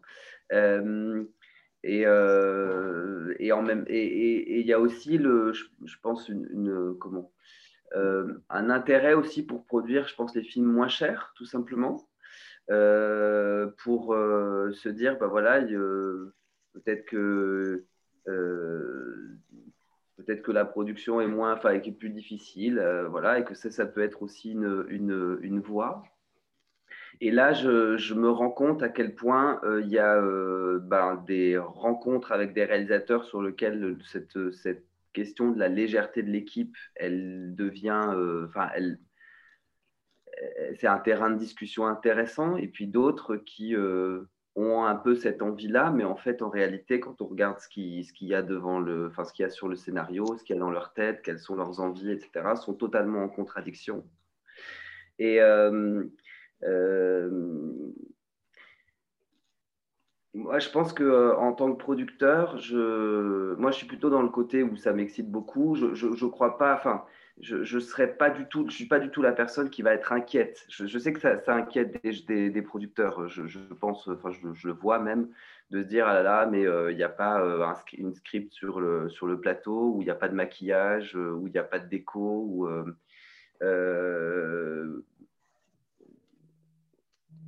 voilà, moi, ce n'est pas du tout un endroit où ça m'inquiète. Au contraire, je trouve que c'est euh, hyper stimulant. Moi, j'ai l'habitude aussi d'être euh, très proche de la fabrication, c'est-à-dire que je fais la direction de production des films. ce qui fait que je, je vois à la fois quels sont les. Enfin, on discute des besoins concrets aussi. C'est-à-dire qu'on n'est pas que dans l'idée, il faut que ce soit petit. Euh, et généralement, par exemple, avec Damien, c'est intéressant ça, c'est que euh, généralement, lui, il a une vision beaucoup plus euh, draconienne de, de la, du volume de, de, son film. C'est-à-dire que c'est lui qui va me dire non, mais ça, j'en ai pas besoin, ça, on peut le faire avec très peu, ça, on peut le faire, etc. Et c'est moi qui suis toujours obligé de dire mais attends, euh, non, il faut qu'au contraire, prenons un peu plus de place, prenons un peu plus de, de, euh, mettons un peu plus d'argent, prenons euh, une personne en plus à tel endroit, etc. C'est-à-dire qu'il a, il a, il a tellement été habitué à travailler avec très peu qu'il a tendance à, tirer vers le bas et vers le moins euh, là euh, où, en fait dans la fabrication on se rend compte qu'avec un peu plus de avec un peu plus de moyens ou avec un peu plus de, temps ou avec un peu plus de liberté euh, ça passe aussi bien. Donc on a une discussion mais comme je la enfin c'est pas qu'une discussion au départ où on se dit voilà on va faire le film dans tel cadre mais c'est une discussion qui se qui du coup qui se construit tout au long du tournage et même de la post-production où on élabore le film ensemble alors ça a un côté effectivement enfin ça a un côté très empirique et, très incertain aussi. Alors bon, euh, mon travail, c'est aussi de faire en sorte qu'on ait une visibilité en termes budgétaires, qu'on euh, ne parte pas dans tous les sens, que voilà, ça suppose aussi une part de risque. C'est-à-dire qu'il y a un moment où, euh, où on, part en, on part tournage, on n'a pas le, la queue d'un financement pour la post-production, mais bon, voilà, on se dit qu'on va se raccrocher aux branches un jour et que ça va aller. Et bon, voilà, jusqu'à présent, ça a été. Euh, mais c'est un, euh, comment? Oui, c'est un, processus qui n'est pas que de l'ordre de euh, d'un rapport de, enfin, ça, rentre vraiment pour moi et c'est là aussi moi ça m'intéresse dans la fabrication du film. Je, je, je, crois que j'ai un peu du mal à lâcher ce côté fabrication parce que je, trouve que c'est vraiment l'endroit où on peut vraiment accompagner euh, la démarche artistique qui signifie de tourner avec peu de choses, peu de moyens, peu de gens. Euh, ça suppose de, vraiment d'une production euh, sur mesure. On n'est pas dans, de, la réflexion sur des grands ensembles, sur oui, la déco, il y en a pour 150 000 euros, on va mettre 150 000 euros sur la déco, il faut une équipe de 30 personnes, etc. Non, c'est vraiment une réflexion au jour le jour euh, voilà. Et, autre chose aussi dans la réflexion, je, trouve vraiment sur la question du plateau, euh, l'importance dans la constitution de l'équipe. Euh, c'est des questions auxquelles je me confronte en ce moment. C'est une équipe à géométrie variable. Et, c'est un truc sur lequel je. Parce qu'on se dit, voilà, bon, il y a des scènes sur lesquelles on n'a pas besoin de monde, et puis d'un coup, il y a une scène où on a besoin de pas mal de monde, il y a une, des scènes sur lesquelles on a besoin de beaucoup de déco, d'autres moins, euh, euh, une autre qui va nécessiter beaucoup de préparation, etc. Euh, j'ai l'impression aussi que, enfin moi je, suis plutôt, j'ai plutôt tendance à, favoriser un noyau dur qui soit un peu moyen, disons, pour et j'ai l'impression que voilà, c'est constitutif d'une équipe au sens, au sens où c'est un, un groupe de personnes qui va faire l'aventure de A à Z et qu'il y a des moments où ça va tirer un peu plus et puis il y a d'autres moments où ça va être un peu plus cool sans doute. Mais euh, voilà, c'est. Euh, je, je, je, privilégie, je privilégie ça à une, vraiment un truc où, où chaque personne va faire un jour ou deux parce que, ça, parce que financièrement, c'est plus intéressant en, tout cas, ça reste... en tout cas, ça reste de la fabrication. Quoi. Ouais. Petite ou grosse équipe. Mais, c'est marrant, Martin, parce que moi, je te, je te suis beaucoup là-dedans, dans le sens où, euh, en fait, moi, j'étais parti sur cette idée d'adaptation variable. Et en fait, d'une certaine manière, sur le plateau, des gens qui n'ont rien à faire euh, euh, de manière concrète euh, participe pour moi tout autant du film, en fait. Mm. C'est-à-dire que parfois, enfin, moi, je sais que le, voilà, il y a, y, a, y, y a, des. J'emmenais, il y avait un des, un des postes qu'on a eu à un moment, c'est comme il y avait des, histoires de Skype, de, téléphone et tout, il fallait quelqu'un qui gère le, numérique. Et en fait, ce qui est très marrant, c'est que voilà, le, il s'appelle Thomas. Et en vrai, il n'est pas intervenu énormément, mais il était là tout le temps, quand même. Parce que euh, ça aussi qui est compliqué, c'est que euh, un film, c'est pas que euh, il y a de la fabrication, il y a vraiment de la fabrication, il faut que chacun, mais c'est aussi une équipe, c'est aussi décider qu'on va passer, je sais pas, une semaine, huit semaines avec des gens, et, en fait, le film naît du regard de toute l'équipe, et pas que de et, pas du réalisateur. Le film naît du regard de toute l'équipe et que et, euh, en tout cas moi, en tout cas dans la position de réalisateur, je sais que parfois juste quelques mots. C'est pour ça que euh, parfois j'ai du mal à travailler avec des grosses équipes, mais euh, mais c'est pas, pas pour être euh, économe, c'est aussi que je sais que quelques mots, quelques regards d'un de, de l'assistant cam par exemple m'éclairent beaucoup sur ce qui est en train de se faire et pas besoin, on n'a pas besoin de parler, mais je, je peux savoir. C'est pour ça que on parlait du relationnel avec euh, Antoine, c'est aussi ça. C'est-à-dire qu'en fait, il y a besoin d'avoir. Moi, la question humaine, euh, vraiment de la confiance et du, du regard est, super importante. Et c'est vrai que la, question de, de ça, parce que moi, je l'ai vu, effectivement, on se posait la question de dire. J'étais typiquement dans le genre de film où on pouvait changer de, de config tout le temps. Mais je pense que le c'est là où je te rejoins. Il y a aussi un moment où en fait, on fait un film euh, avec une équipe et, le, choix de l'équipe est aussi une sorte de point de vue cinématographique euh, qui, euh, qui doit, qui doit se, continuer sur l'ensemble sur du tournage. Mais, moi, c'est personnel, mais c'est vraiment j'ai quelque chose de cet ordre-là en fait. Ouais, mais et puis je, je, pense que en plus quand on enfin, la problématique quand on, quand on constitue pardon, une, une équipe réduite, euh, c'est de savoir euh, à qui confier quoi sur des postes qui traditionnellement sont des postes qui sont très définis. C'est-à-dire que la grosse équipe de cinéma, euh, non seulement elle est volumineuse, mais en plus elle est très partialisée. Chacun sait très bien ce qu'il fait, est très compétent dans son domaine. Et, et c'est la complémentarité des gens qui fait que ça fonctionne et cette chaîne de travail. quand on passe sur une petite équipe, évidemment, ce truc-là saute. Euh, il est, il est, là où les, postes étaient euh, ultra définis et, avec des frontières, euh, ces, frontières disparaissent. Et ce qui est intéressant, c'est de voir comment est-ce qu'on marie les gens les uns par rapport aux autres de façon et on, floute les postes traditionnels de, de, de, l'équipe de film. Et, et, comment, bah voilà, nous, je sais par exemple avec, avec Damien, on travaille avec un, deux ou trois assistants réels qui s'occupe du coup de faire la déco, euh, de faire euh, toute l'accessoirisation, euh, qui s'occupe de faire alors les costumes. là, dans le dernier film, on avait une costumière parce qu'elle a fait il y a eu une création de costumes. Mais voilà, en fait, toute la mise en scène prend en charge une très grosse partie du travail de conception du film sur des départements qui généralement sont dévolus à des, à des personnes séparées. Et, et ça, ce qui, est, ce qui est assez, moi, que je trouve assez chouette aussi, c'est qu'on rejoint une idée un peu plus primitive aussi du cinéma. Alors, c'est pas parce que c'était vieux que c'était bien, mais euh, c'est d'un truc euh, où, euh,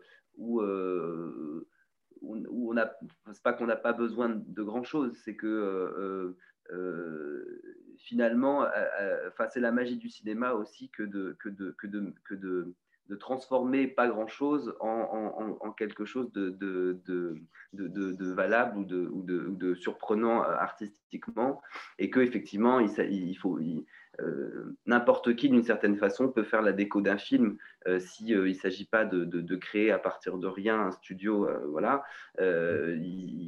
quelqu'un qui s'attache, enfin qui a compris le projet, qui est dans la démarche du réalisateur, peut très bien contribuer à à, avoir des idées en termes de scénographie euh, et euh, d'accessoirisation, euh, etc. Et ça, j'y crois, enfin, j'y crois, je le, je le, constate, quoi. ça fonctionne très bien. On, va donner la parole à Xavier qui avait une, une, question. On va donc ouvrir le micro. C'est bon Non, c'est pas bon. Le micro est encore coupé. Alors, Bonsoir. Euh, c'est passionnant, toutes ces, toutes ces, tous ces échanges. Euh, il y a tellement de choses sur lesquelles j'aurais envie de rebondir, mais je vais rebondir sur quelque chose d'assez pragmatique, en tout cas, qui, moi, qui est une, une chose qui, euh, qui sans doute agit un peu comme de la censure euh, ou de l'autocensure. C'est comment vous vivez, vous, et peut-être peut-être plus les, producteurs, quoique aussi pour les, auteurs. Cette problématique de l'agrément du CNC, c'est un peu con comme question, mais, mais quand même. Bah, peut-être dis un peu plus ta, ton expérience parce que moi les expériences d'agrément elles sont vraiment très très enfin très très variées donc bah, dans le sens où euh, il y a des moments où enfin, on, est tous un peu dans cette envie de faire des, films comme ça euh, sur, dans un geste et, euh, et que c'est peut-être aussi dans ce geste-là où on peut, on peut justement aller toucher des choses qu'on ne peut pas toucher autrement. notamment aussi de faire un cinéma qui soit dans une porosité entre la fiction le réel où, tout ça se mélange. Et c'est plus compliqué quand il y a des moyens, quand il y a des, il y a des choses qui sont planifiées ou en tout cas c'est un, un, autre art, euh, et que du coup, dans cette, dans, dans cette démarche-là, on, peut partir avec des gens où on ne se paye pas, quoi. Et que du coup, derrière, euh, c'est compliqué pour pouvoir, euh, ou pas, faire exister le film tout simplement pour qu'il soit vu. Oui. non, bah, l'agrément, c'est. bon, euh, évidemment, on peut faire des films sans agrément, puisque, euh, puisque euh, comment c'est pas du tout une obligation de quoi que ce soit, l'agrément. C'est juste que l'agrément, ça, derrière, ça, ça, déclenche en cascade un soutien financier aux producteurs dans le cas où le film sort en salle et génère des entrées, et puis facilite, enfin, ouvre aussi un droit à la distribution, des aides à la distribution. Euh, ça, met le film dans une certaine case qui fait qu'il est euh, éligible à tout un tas de systèmes d'aide qui aident à sa, diffusion et génèrent de, l'argent par rapport à ça. Donc évidemment, c'est un peu un, c'est un, Graal, un Graal. Euh, bon, c'est pas un, grand Graal, mais c'est, en tout cas pour les films dont on parle, c'est pas un, Graal indispensable en soi, mais bon, c'est quand même important effectivement. alors, ça oblige à une certaine gymnastique, c'est-à-dire que euh, comment? Euh, moi, j'ai jamais eu de problème. Euh, les équipes elles-mêmes, euh, bah, je, je, barre une grosse partie de, des formulaires de l'agrément parce que j'ai plein de trucs qui rentrent pas dans mes cases. Mais c'est pas très grave. Je déclare pas. Enfin, j'ai pas de costumier. J'ai pas. Enfin, quand je n'ai pas, évidemment, je, je déclare pas de costumier. On peut laisser des cases vides sur un agrément. Ça pose pas de problème. Alors, évidemment, ne pas payer les gens, ça c'est un problème. Euh, c'est-à-dire que euh,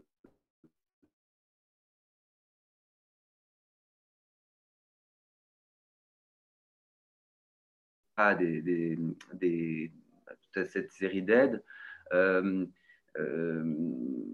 Moi, jusqu'à présent, les films que j'ai faits sont rentrés dans l'agrément. C'est-à-dire que là où j'ai eu le plus de problèmes euh, c'était sur le film Takara euh, de, Damien parce que c'était un film qui se tournait au Japon, qu'il n'y a pas d'accord euh, franco-japonais et que les accords de coproduction entre les pays sont des vrais sésames pour obtenir des agréments, c'est-à-dire que le film soit considéré comme européen, français, etc. Et en l'occurrence, bon, ben, pour le, pour le Japon, il n'y a pas d'accord. Donc, euh, nous, on a fait. Euh, et pardon, oui, l'une des. comment C'est un peu technique tout ça, mais bon, voilà. Après, on pourra s'arrêter, c'est pas grave. Euh, le, pour que le film soit agréé, il faut qu'il soit européen, considéré comme européen. Pour qu'il soit européen, il faut que, enfin, il, il, récupère un certain nombre de points. Et il se trouve que dans, les, dans les points en fiction, si on n'a pas un comédien européen, c'est cuit. On peut pas. Oui, que c'était au Japon, que c'était qu'avec des comédiens euh, japonais, et que du coup, par définition, le film ne pouvait pas être considéré comme européen, donc pas d'agrément. Bon, et en fait, il se trouve qu'il euh, y a eu, euh, dans les années 2000, 90, du coup, un film qui s'appelait Himalaya d'Eric Valli, qui était un gros film, euh, que, produit par Jacques Perrin, une énorme production, etc. Et euh, il se trouve que euh, ce film-là n'avait pas de casting européen parce que par définition, c'était un film qui était tourné en Himalaya avec des gens sur place, pris sur place, et qu'il était absolument absurde d'aller chercher un acteur européen pour lui faire jouer le, le, le, le rôle d'un Himalayen. Alors, Himalaya, et puis Jacques Perrin étant voilà, des personnalités et, le film que c'était, ils ont réussi à tordre le cou au CNC, enfin tendre le bras plutôt, et le CNC a adopté une, une dérogation pour des films dont, enfin, qui feraient tourner des personnes qui incarneraient une réalité dans le, pays où c'était où c'était tourné, pour des raisons artistiques, on, avait on avait l'obligation artistique de, de, tourner avec ces personnes-là. Bon, bah, moi j'ai argué de la même chose euh, pour ce pour ce film Takara. C'était euh, euh, c'était le nord du Japon, c'était une certaine culture, voilà, et c'est passé, ça a été accepté. Tout ça pour dire que l'agrément ils sont à la fois, euh, enfin, ils sont euh, le garant du droit euh, du cinéma. Enfin, le, CNC, ça reste un gendarme aussi. Donc, il faut respecter une certaine, une certaine règle. Maintenant, ils, voilà, ils, ils acceptent qu'on trouve des solutions d'une certaine façon et que, euh, et que euh, alors la solution de ne de pas payer des gens, par exemple, ça, ça n'existe pas. Là, moi, j'en ai, j'ai le cas sur le sur euh, Là, j'ai pas, j'ai, pas réussi à me payer moi en tant que directeur de production. Bon, il se trouve que si je suis le producteur du film, ça, ça passe. Voilà. Mais j'avais pas ma, ma, ma, coproductrice était costumière. En tout cas, a fait, la, a fait mis, mis la main à la pâte pour trouver tous les costumes du film. On voulait l'accréditer en tant que costumière euh, sur le film, alors qu'elle était coproductrice. Le CNC m'a dit si elle n'a pas de fiche de paye, c'est niais. Bon, bah, j'ai fait un, salaire euh, d'une journée costumière et elle peut apparaître au générique comme ça. Voilà, donc il y a, euh, la règle et puis il y a ce qu'on peut, enfin là où on peut un peu, comment dire, adapter la règle. Mais en tout cas, ça n'a pas l'air d'être un frein pour, toi, si je peux me permettre de tutoyer. Non, c'est pas un frein. Euh, c'est pas un frein, mais euh, en tout cas, la, comment dire le euh, la, taille des films qu'on fait n'a jamais posé problème. Les, les formes d'équipe qu'on a n'a jamais posé problème. L'important, c'est un de respecter les minimums syndicaux, donc en fonction de la taille du budget, soit le SMIC, soit les barèmes de, des conventions, de respecter les, barèmes des comédiens et là, c'est vite plus cher. Et, euh, c'est tout. Hein. Et puis, et puis euh, faire, faire un film avec des, personnes qui sont, enfin, des techniciens qui sont euh, et des, comédiens qui sont pour la plupart européens pour pouvoir obtenir ça. Mais sinon, au-delà de ça, il n'y a pas, a pas de, de... moi, dans ce que j'ai traversé comme expérience, j'ai pas eu de mauvaise surprise au niveau de l'agrément. Il y a un problème, c'est la langue aussi. Parce que là, là sur le film que je fais, euh, on a un problème, c'est que le, le, la langue de l'aviation et le, personnage principal ne vit pas euh, dans un pays francophone. Donc, on, on, a une obligation d'avoir un film en, euh, quand on a eu l'avance sur recette, 51% de dialogue en français. C'est l'avance sur recette, hein, c'est pas l'agrément. Ouais. ça c'est avec l'avance sur recette. Mm. Et euh, mais même pour l'agrément, je ne sais plus pourquoi ma distributrice, il y a une distributrice qui est à la commission de l'agrément, elle me disait c'était une inquiétude. je pense qu'on est bon, mais il y a cette question-là qui, peut apparaître, mais moi, je ne sais pas euh, ce que vous avez eu, euh, Antoine et, Martin, mais moi, j'ai l'impression que bizarrement, moi, j'ai toujours trouvé que le CNC était plutôt un allié. Enfin, l'administration du CNC était plutôt une alliée euh, globalement dans le travail, euh, c'était plutôt des alliés en fait. J'ai jamais eu de. Ça l'est, ça l'est. Moi, je, je enfin, moi qui suis peut-être même plus en contact que vous avec le, avec le CNC, c'est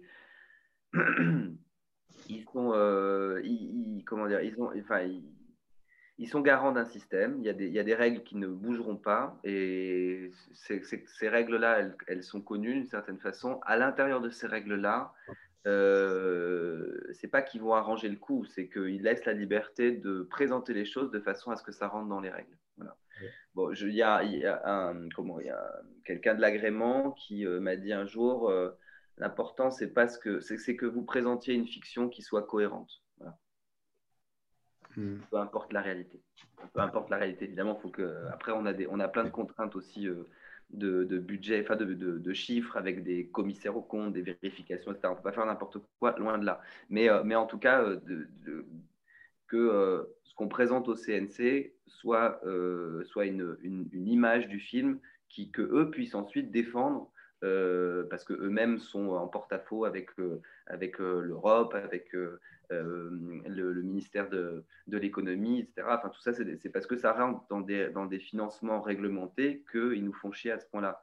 Mais, euh, mais, euh, mais à partir du moment où eux peuvent présenter quelque chose de clean, ils l'acceptent, quoi, simplement.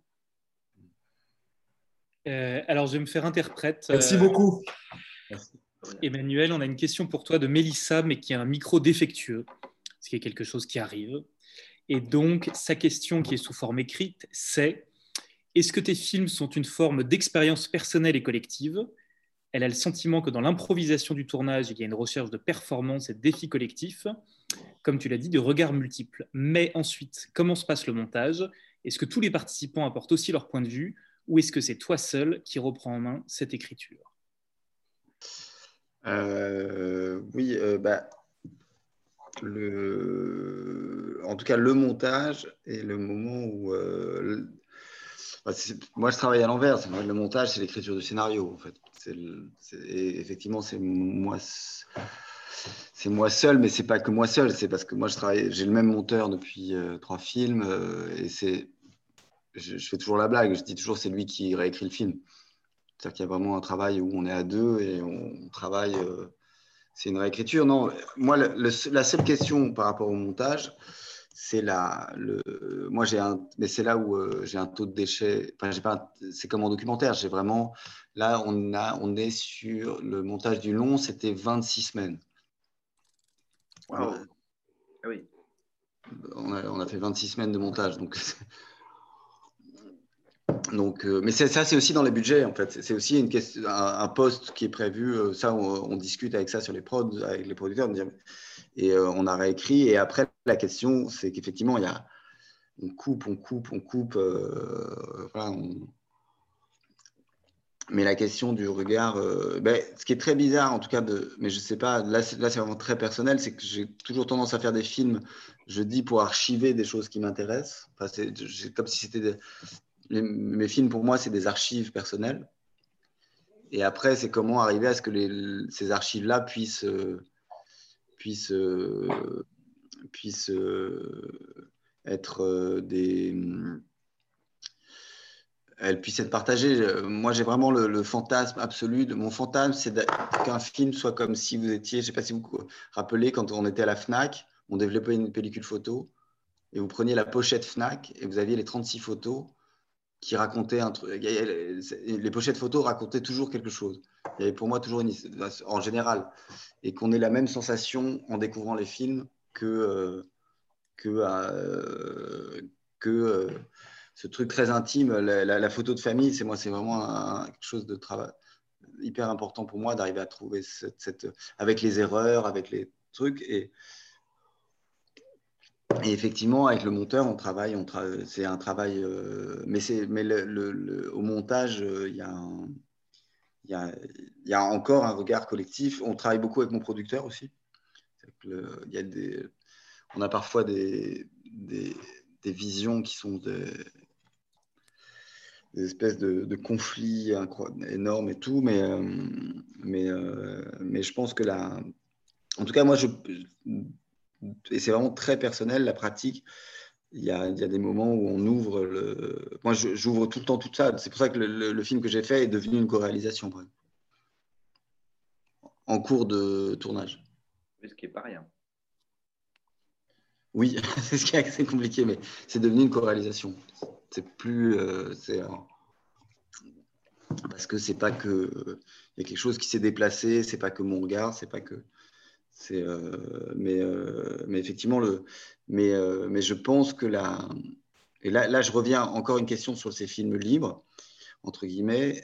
Je pense, et je ne sais pas comment Antoine le ressentait, il y a une chose qui est l'équipe légère, mais c'est aussi le, temps de montage, enfin, comment on, on, conçoit la post-production, qui, qui pour moi a un impact énorme aussi.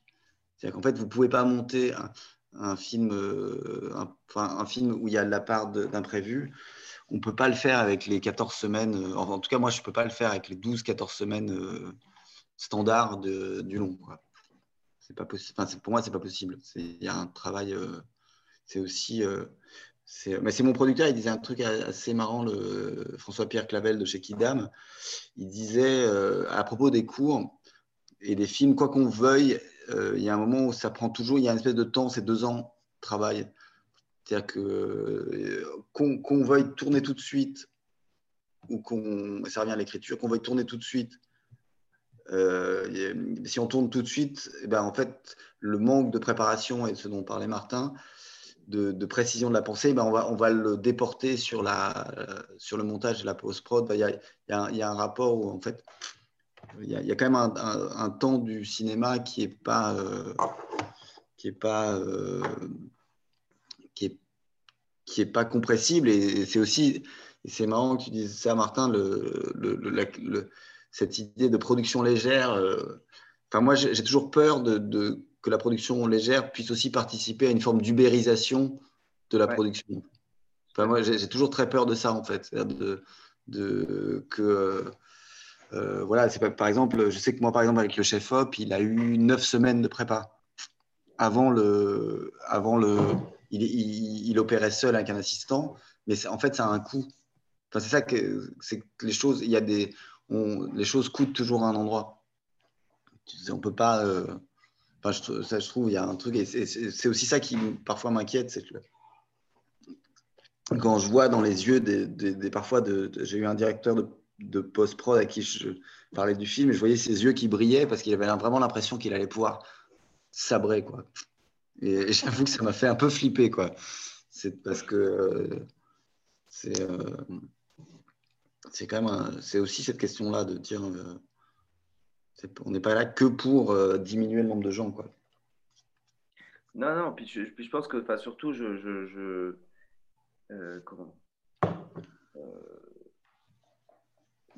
moi le problème que j'ai et avec lequel je suis assez mal à l'aise d'ailleurs c'est-à-dire que moi le, fait de réduire le nombre de gens ça me pose vraiment aucun problème dans le dans le contexte dans lequel je fais les films actuellement, enfin où j'ai fait les films, parce que c'était toujours le nombre juste de personnes au final. Et, euh, et, euh, et j'ai pas l'impression que le, film pâtissait ou qu'il avait fallu euh, euh, renoncer à des postes qui, pour, pour des questions uniquement budgétaires. Mais par contre, ma vraie question, c'est comment est-ce que je paye correctement les gens? Parce que actuellement, c'est justement ça que je n'arrive pas à faire, même avec une petite équipe. C'est-à-dire que c'est là où j'aimerais gagner, c'est-à-dire euh, euh, faire en sorte que le fait de faire des films légers ne, ne, revient pas à dire on fait des films juste à bas coût. Quoi. Hmm. Et, sur le, et sur le dos des techniciens, parce que, euh, enfin, sur mon dos aussi à moi, je fais partie de la boucle, hein, mais, mais je veux dire, c'est là-dessus, je pense qu'il n'y a, a, pas à s'enorgueillir du tout. quoi. Euh, je, je, je, je, pense qu'on peut, enfin, en tout cas, qu'il faut faire attention à ne pas, euh, à ne pas euh, créer une forme de, de paupérisation ou, d'idée que voilà qu'il y a ce système D là, il est, c'est une fin en soi ou en tout cas voilà. moi, pour des questions artistiques, aller vers une équipe légère, je trouve ça palpitant et passionnant. et, et, pour des questions économiques, euh, j'aimerais que ce ne soit pas euh, un, appel d'air, quoi, tout simplement. Et ça, c'est pas, vraiment pas évident finalement à, trouver. Enfin, cet équilibre-là est vraiment pas évident à trouver, je trouve. C'est très. Euh, oui, oui, et sachant qu'il y a quand même beaucoup de. Enfin, c'est ce que disait Antoine, c'est qu'il y, y, a aussi des, il y a des envies de cinéma qui ne sont pas compatibles non, non, qui ne sont, enfin, qui sont pas compatibles. C'est pas, euh, c'est pas, c'est pas possible. Et euh, par exemple, justement en Belgique, ils ont mis en place un, un système. Euh, c'est une espèce d'avance sur recette bas coût. C'est-à-dire qu'en fait, ils, donnent un, c'est sur un traitement de, c'est sur cinq pages. Ils donnent 100 000 euros pour faire un film en production légère. Mm-hmm. Ils ont un système comme ça. Et en fait, euh, là, moi, j'ai vu plusieurs projets qui, pour, pour moi, c'était une aberration qu'ils aient donné de l'argent à ces films-là, parce que ce n'était pas du En fait, ils allaient, et il y a la possibilité de monter jusqu'à 700 000, justement. De, D'accord. Et, et, en fait, c'était juste un long métrage classique que les gens allaient faire en, en trois semaines et demie, tout le monde sous-payé, dans un, espèce de. et où ça allait être n'importe quoi, en fait. Et ça, c'est. Enfin, moi, je trouve que c'est super dommage parce que c'est. Oui, après, après ce, qui est, ce qui est. Il y, a, il y a des possibilités super avec ça. Il y a, voilà, exactement. Et, euh, et, en même temps, on part de tellement loin aussi quand on compare avec, euh, avec euh, les salaires du cinéma en règle générale mmh. que, bon, ça. on part des choses qui sont tellement pas comparables que, que voilà, c'est juste que le, le, le, contraste nous permet, nous, d'exister à une toute petite échelle, mais sans enfin, et à, et à revendiquer une existence à cette échelle-là mais euh, que voilà, qui, moi je trouve que la seule illégitimité, c'est euh, au niveau de, de, ce que ça coûte réellement de faire un film à cette petite équipe, enfin avec une petite équipe. En réalité, ça coûte quand même plus que ce qu'on ce qu'on paye. Voilà. Toi, Antoine, dans ton travail, est-ce que tu fais un truc où tu maries des, des, projets plus alimentaires, entre guillemets, et des projets plus personnels ou pas du tout euh, en tant que technicien,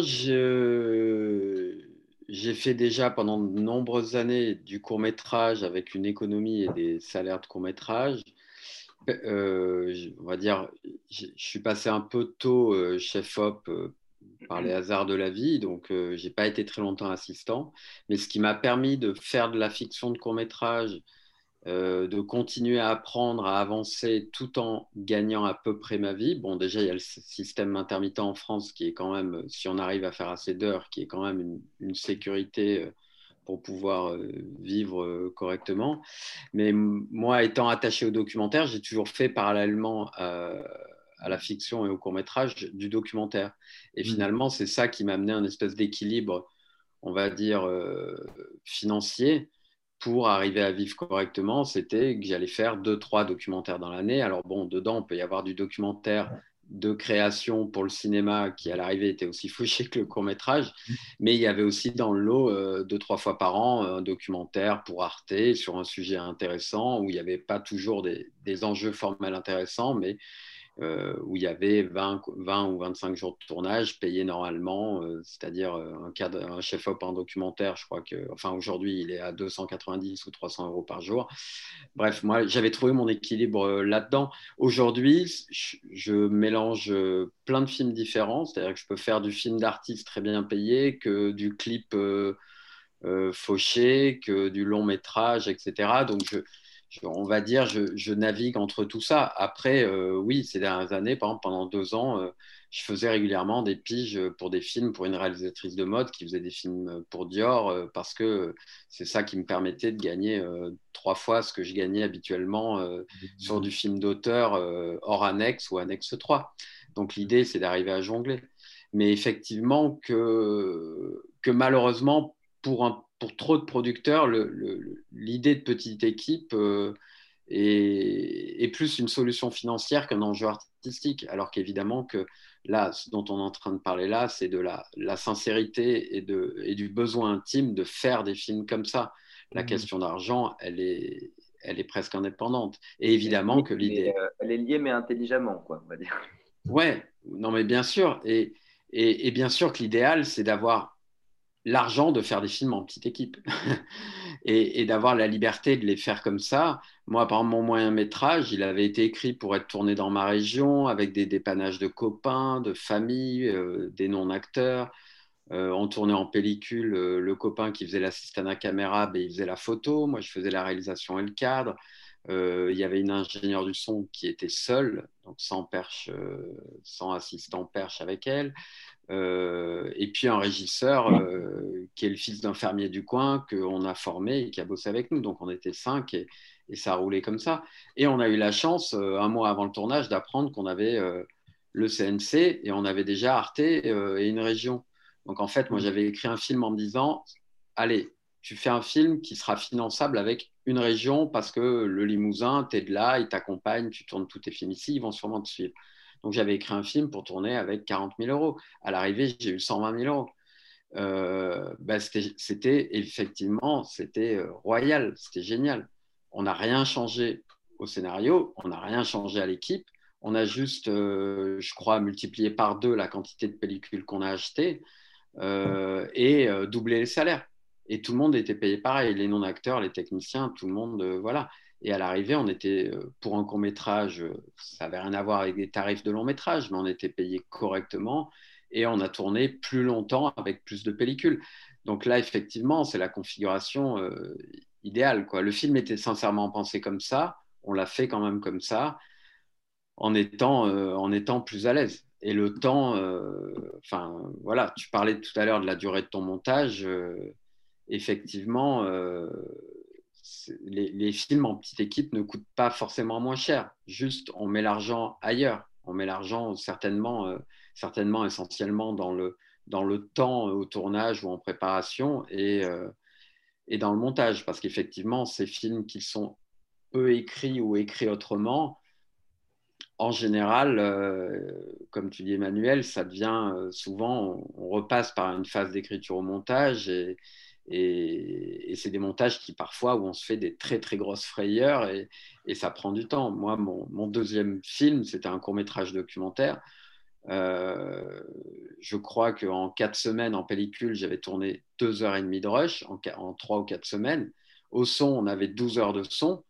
Euh, et j'ai eu un montage assez douloureux. Je crois que j'ai monté 14 semaines. Le film, il dure 24 minutes. Euh, parce que j'ai galéré et que j'avais j'avais des problèmes d'écriture. Donc, euh, donc le temps, effectivement, est, quelque chose qui, qui coûte de l'argent et, qui est un élément certainement qu'il faut investir lorsqu'on fait des films avec, euh, avec ce genre-là d'écriture et, et, avec des petites équipes. Il y, a, quand même, euh, ne nous l'aurons pas, de la, effectivement, de la participation des, des, techniciens, des réalisateurs même de la production. Euh, enfin, moi, c'est aussi ce que j'avais envie de, dire. C'est pas, pas très joyeux comme message, mais mais, euh, mais la réalité, c'est que si on n'arrive pas à, comment dire, à dépasser le stade de l'économie de guerre, on est quand même ultra, ultra, ultra fragile. On est fragile, on est tous dans le même sac à ce moment-là, c'est-à-dire que euh, les techniciens sont, mal payés, euh, les, réalisateurs, euh, généralement, et les auteurs euh, bah, se sabrent aussi. Enfin, en tout cas, acceptent ça. Et puis, et les productions font pas leur, sont, ne, ne, font pas ce qu'on appelle leurs frais généraux, c'est-à-dire, en fait, sont pas forcément à perte, mais en tout cas ne, ne, ne, gagnent pas d'argent sur la fabrication du film, ce qui est quand même la plupart du temps le, seul moyen de gagner, de, de, de, de, faire fonctionner une société de production. Quand on sait en plus le destin de, ces films, euh, euh, voilà, les, recettes sont, sont, pas grosses. Euh, donc voilà, ce, cinéma-là des marges, moi je, suis très comment dire, je, suis très admiratif que euh, Emmanuel t'ait réussi à, décrocher ce, ce, ce financement-là et justement à, être passé dans une autre économie. Et, euh, je pense que euh, à plein d'égards, si, tu gardes en tout cas cette, philosophie de travail ou cette manière de, travailler, c'est quelque chose que j'aimerais beaucoup arriver à faire parce que, parce que sinon, se, pose vraiment la question de, l'énergie qu'on peut y mettre et combien de temps, quoi, parce que parce que c'est beaucoup, beaucoup de, de, de, ouais, de fragilité, de risque de, et de. Euh, et, ouais, de. de euh, non, mais moi, c'est en tout cas pour ce film-là, on a d'une certaine manière, euh, je crois qu'on a un peu sauté sur l'occasion, on pouvait le faire. Je ne sais pas si je pourrais refaire ça en vrai, je ne sais pas si je pourrais refaire ça parce que l'objet qu'on a fait n'est pas très calibré, euh, le film est fragile. c'est vraiment un truc où je ne sais pas si on pourra le refaire. La seule chose que, par contre, j'ai vu, c'est que là, pour le, coup, c'est la question de comment on. Et ça aussi, euh, on, vend son travail. C'est comment on, arrive en commission en arrivant avec la. Et, et cette question de comment on, ouais, on, arrive à. là, pour le coup, vraiment, en tout cas, le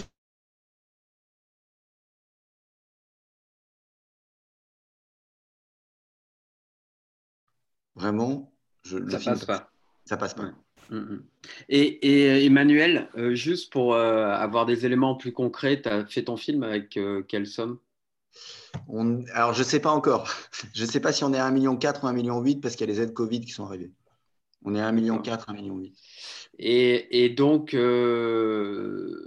et, à l'arrivée, parce que de, ça semble être une, une sorte de première expérience où tu, où tu, où tu essayes d'adapter de, ta manière de faire à un long métrage et un budget plus important. À l'arrivée, l'expérience, elle est, elle est, pour toi, elle est plutôt positive ou difficile et un petit peu négative ou... elle, est, elle, est, elle est positive et, et difficile.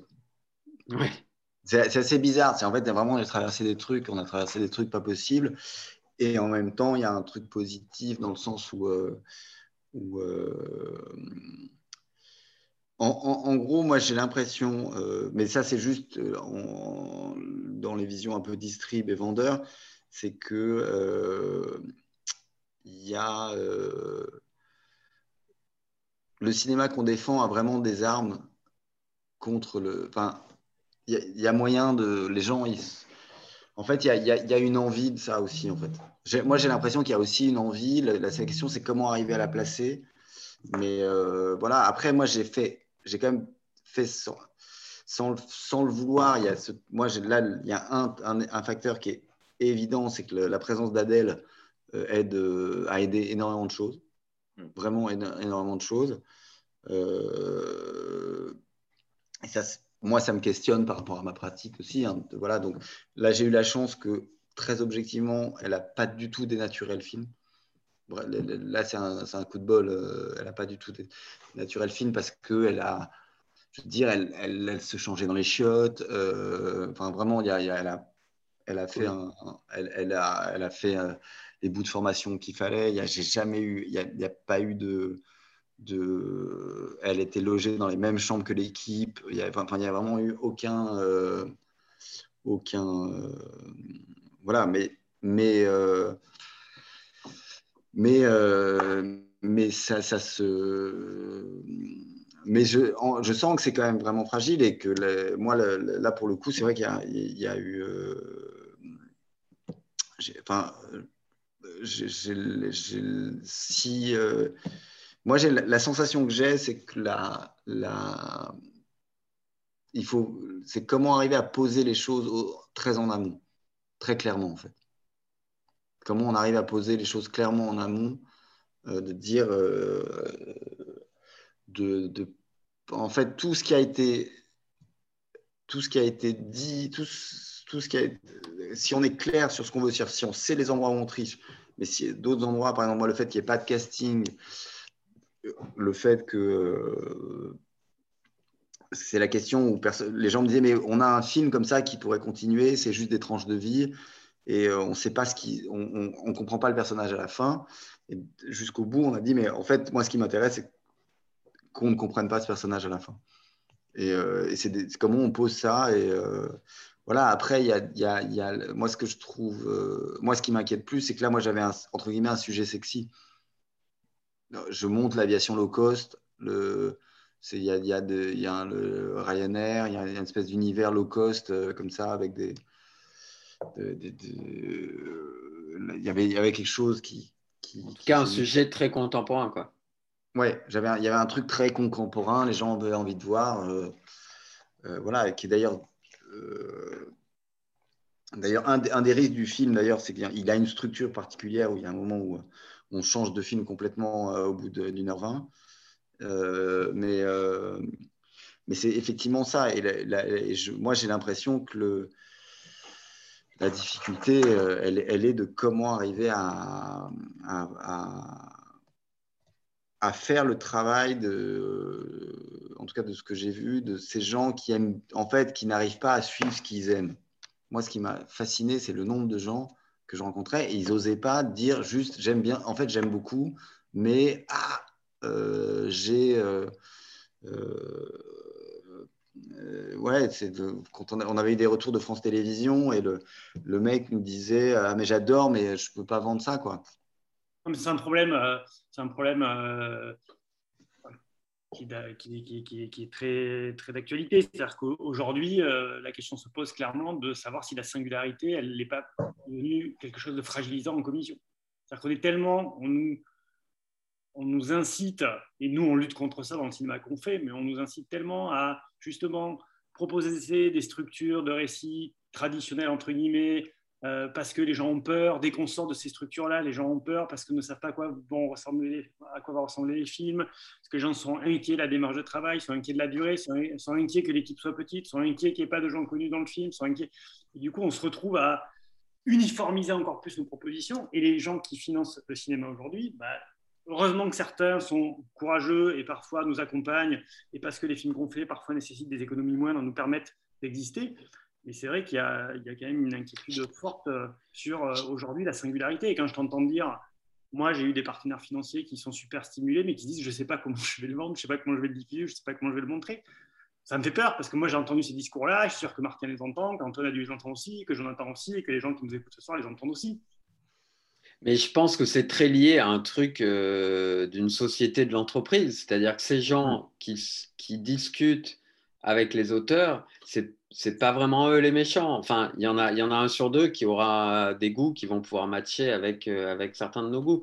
Le problème, c'est que on s'adresse à des structures institutionnelles ou, des chaînes de télévision où il y a, euh, c'est des entreprises. Donc en fait, euh, tout le monde regarde et justifie tout auprès de tout le monde et de la hiérarchie et des supérieurs. Et que je pense que ces gens-là euh, ont, des pressions et, sont amenés à se justifier auprès de gens qui en ont, pour le coup, peut-être rien à foutre du cinéma et, et qui, eux, ben, effectivement, ont besoin d'être rassurés, de comprendre euh, en deux secondes le film. Non, mais complètement. En fait, le problème, c'est que par exemple, chez France Télévisions, eux, ce qu'on leur demande, c'est pas d'avoir de la qualité, c'est juste de vérifier que euh, le film qu'ils ont produit, bah, il y aura à peu près un audimat correct. Que, dans la bonne pièce à 20h30 et surtout qu'on peut les comme ils sont ils redeviennent producteurs surtout être sûr que c'est vendu dans ton combien de territoires de enfin, c'est un écosystème économique en fait c'est mmh. euh, mais euh, mais le mais c'est vrai qu'en tout cas moi la, question que je me pose c'est comment on arrive enfin euh, comme je sais pas moi personnellement je j'ai jamais conçu la possibilité que les films que je fais fassent beaucoup d'entrées. J'ai pas d'espoir ou de choses comme ça là-dessus parce que c'est c'est pas c'est pas donc comment on, en fait on trouve des lieux des écosystèmes où en fait il y a juste de la place pour des actes euh, de création et pas pour des actes euh, purement euh, purement purement commerciaux. Et c'est là où je rejoins Martin en fait. En fait moi ce qui me rend dingue c'est qu'en fait le je dirais le on, a un cinéma qui ne prétend pas à rentrer dans le marché, mais en fait, c'est comme si le marché voulait absolument nous faire payer le, fait d'exister. C'est ça que je comprends pas en fait. En fait, le, on, pas, on demande pas. Euh, je suis pas sûr que Martin, ça te pose un problème de faire 15 000 entrées sur un, de de, de, pas faire 100 000 entrées sur un film. Ce que tu veux juste, c'est que. Si j'en 15 000, je serais content. non, mais c'est génial si ça arrive. Tu vois ce que je veux dire Mais on sait que c'est pas, c'est pas, c'est génial. mais, tu ne produis pas les films que tu produis pour ces raisons-là.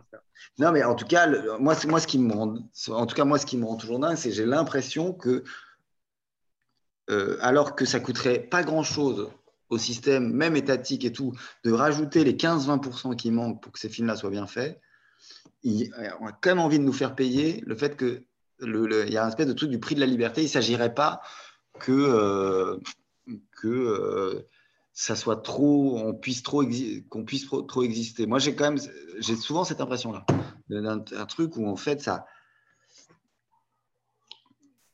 et, ça se le voit dans les répartitions. Moi, je fais partie de la commission en Belgique et je, me bats euh, énormément pour la, question de, fragmenter les, de penser en termes d'enveloppe globale et pas en termes d'aide avec un montant fixe. Le fait de dire qu'il puisse y avoir, plutôt que d'avoir 12 aides globales à 400 000 euros par ça, il y a un montant et qu'en fait, il y a une possibilité d'ajuster un peu parce que en diminuant un peu, mais en permettant à d'autres films d'exister. Mais c'est c'est pas voilà, il y, a une question. Mais peut-être que le, comment dire, on paye un peu aussi la, schizophrénie du, système du système français qui finalement aide beaucoup à la production et, en fait a quand même une, une, vertu et une volonté d'aller de, vers une diversification, même si bon, il y a des limites, mais enfin en tout cas, euh, finalement, on arrive à faire des choses, euh, euh, à produire des films qui sont voilà, un peu en dehors des écritures, etc. mais que en fait, ce cinéma un peu marginal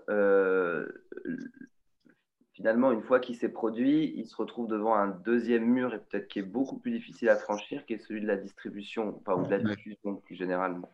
Parce qu'à ce moment-là, tous les films se valent. Euh, enfin, je veux dire, un film est égal à un film est égal à un film. Voilà, qu'il ait coûté 13 millions, etc. Euh, dans l'absolu, chacun a la même attente, c'est-à-dire aller rencontrer un public. Sauf que, euh, effectivement, à cet endroit-là, on n'existe est, on plus du tout, en fait. Euh, il y a un autre truc, moi, que je.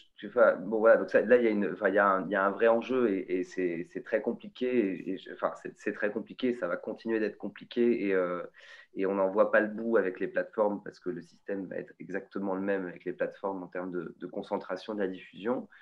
Euh, et il y, a, un autre truc, moi, que je trouve qui nous saute un peu aux yeux euh, et qui est un peu terrible, c'est le, les festivals, qui est, qui est, en fait une espèce d'alternative quand même de diffusion. Alors ça nous fait beaucoup de bien, nous, sur ce, sur ce type de cinéma, parce que euh, notre planche de salut, c'est les festivals. C'est-à-dire qu'on se retrouve dans des... Enfin, on, on, fait des films qui intéressent euh, généralement beaucoup les festivals.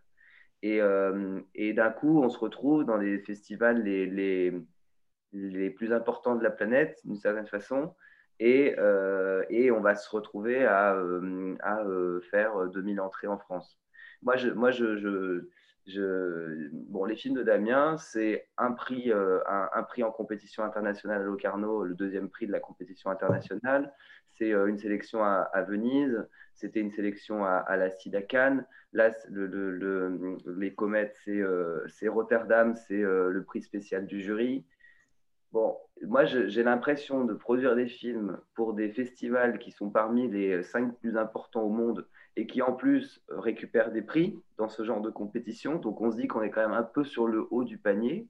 Et puis après, quand on vient voir ce qu'on est à l'aune de la distribution, de, la diffusion du film ou même de notre poids euh, en termes de producteur, et eh ben là, j'ai l'impression d'être plus personne de ne plus exister du tout. C'est-à-dire que j'ai un espèce de, jeu d'échelle comme ça qui, est totalement déconnecté. C'est un système des festivals. Il est extrêmement valorisant, il est extrêmement valorisé, mais au final, euh, il est tellement déconnecté de la réalité de la, de la diffusion que euh, euh, je, pense que ça, ça nous, ça nous, enfin moi, ça me questionne sur le cinéma qu'on fait euh, quel est vraiment cet écosystème en fait? C'est un, un, écosystème qui est, qui est, qui est, euh, qui est cartelé quoi. Et, euh, j'ai du mal à trouver une place là-dedans quoi. Je ne sais pas si vous voyez ce que je veux dire. Si, si. très bien. Évidemment. C'est très clair, mais c'est le paradoxe aussi. je, je, parlais de, je reviens sur Bruno Dumont, j'en parlais tout à l'heure. Bruno Dumont, c'est le, le, cinéaste français le plus récompensé à Cannes, euh, reconnaissance internationale. Et je parle, et même si on s'arrête sur ses trois premiers films, hein, sans aller à euh, le parcours qu'il a aujourd'hui, bah, avec ses trois premiers films, il faisait déjà partie des cinéastes français les plus récompensés à Cannes, des grands prix du jury, des prix d'interprétation. Euh, et c'est quelqu'un qui, pendant très longtemps, a été dans une espèce de n'existait pas du tout pour le, pour le spectateur français et pour, et pour même la distribution française. Il y avait quelque chose de était très très mal diffusé, très très mal valorisé. Alors maintenant ça change parce qu'il a une vraie carrière, parce qu'il a un parcours, parce qu'il a aussi changé un peu de trajectoire, etc. Mais euh, ce que tu dis Martin, enfin voilà, c'est quelque chose qui est là et qui, est là déjà depuis longtemps. Et, cette, cette, dorure des grands festivals qui est super importante pour, pour notre cinéma, malgré tout, derrière, dans la diffusion dans son propre territoire, elle a parfois peu d'écho, en fait. Et on se rend bien compte aujourd'hui, d'ailleurs, que sur une affiche de film, aujourd'hui, le macaron estampillé Cannes est presque le seul même à exister. C'est-à-dire que d'aller à Rotterdam, à Locarno, à Venise, etc., ça a perdu beaucoup de, son aura, quelque chose qui a été aussi fragilisé. Euh, je parle du grand public, évidemment, hein, c'est-à-dire que les gens de la profession, etc., ils vont, ils vont identifier, et puis ils n'ont pas besoin forcément de ça pour aller voir des films non plus. Il y a quelque chose qui, ouais, qui, a une espèce de, de, de, voilà, presque de paradoxe parfois. Euh, de... Ouais. Et, et, encore, on a de la en tout cas en France, on a de la chance parce que le, on, on, a des micro-diffusions, mais il y a de la diffusion. Et puis on, est dans un pays où il y a beaucoup de salles, où il y a. on n'est pas les euh, Non, mais après, moi, je, me pose toujours la question vraiment de la diffusion, cette, cette question de la, de la, euh, la chronologie. Mais après, je, moi, j'y connais rien, mais c'est. Moi, j'ai eu un, une seule expérience qui était hyper agréable en diffusion. C'était un documentaire que j'avais fait il y a dix ans, euh, voilà, qui était un documentaire. Et bon, c'était sur les, hôtels Formule 1 à l'époque. Et, euh, et, en fait, il y a la, Cinémathèque de Belgique, elle prend des exclusivités de films et en fait, elle, les programme sur un mois. Donc en fait, il y a, euh, il y a moins, mais il y a, vous avez, il y a 10 séances tous les mois. Enfin, toutes les 10 séances par semaine, mais sur tout le mois. Et je me disais, et, ça avait été une super expérience, de, en tout cas de diffusion, parce qu'il y avait ce, truc où en fait le film, qui n'avait pas, là pour le coup, il n'y avait pas d'aucune question de sortie salle, mais le, film a, euh, c'est pas grand chose, mais il y, a, quand même on a, on a presque eu 1800, 2000 spectateurs. Mais parce qu'il y avait une durée et que c'était euh, dans une salle. Euh, euh, sur, et cette question, en tout cas pour moi, de la, pensée de la diffusion est, vraiment. Est-ce qu'il ne pourrait pas y avoir une espèce de circuit protégé ou une espèce de bonus pour les, salles qui, qui, s'engagent sur une, projection au long cours, enfin, un, espèce de, de truc qui, où on est bouffé. Je veux dire, c'est l'espèce de saut là, de chaque semaine et où tout le monde est broyé et où euh, évidemment les, distributeurs ne peuvent pas s'engager. En fait, euh, en tout cas, moi, cette question-là de comment Après, c'est drôle parce qu'on parle de sortie alors qu'il n'y en a même plus, mais, mais, de, cette possibilité de calibrer les choses. Euh, parce que moi, ce qui me fascine, par contre, pour les festivals, pour avoir il y, a, les grands festivals, mais pour faire des festivals qui sont parfois moins grands, c'est l'appétit du public l'incroyable appétit du public pour, des choses de festival, pour voir des choses différentes, pour des pratiques de cinéma différentes. Ça, ça c'est là où et j'ai l'impression. Mais c'est encore une fois, c'est euh, c'est pas de la logique entrepreneuriale possible parce que ça veut dire des on peut pas euh, on peut pas faire 200 000 entrées comme ça quoi. C'est comment aussi. Euh, mais moi je trouve, en tout cas, je trouverais super intéressant d'avoir des, des, des, films qui puissent euh, avoir, qu'on estime qu'ils ont une bonne vie à 15, 20 000 entrées, avec un système qui est dédié, avec un endroit qui est protégé. Euh.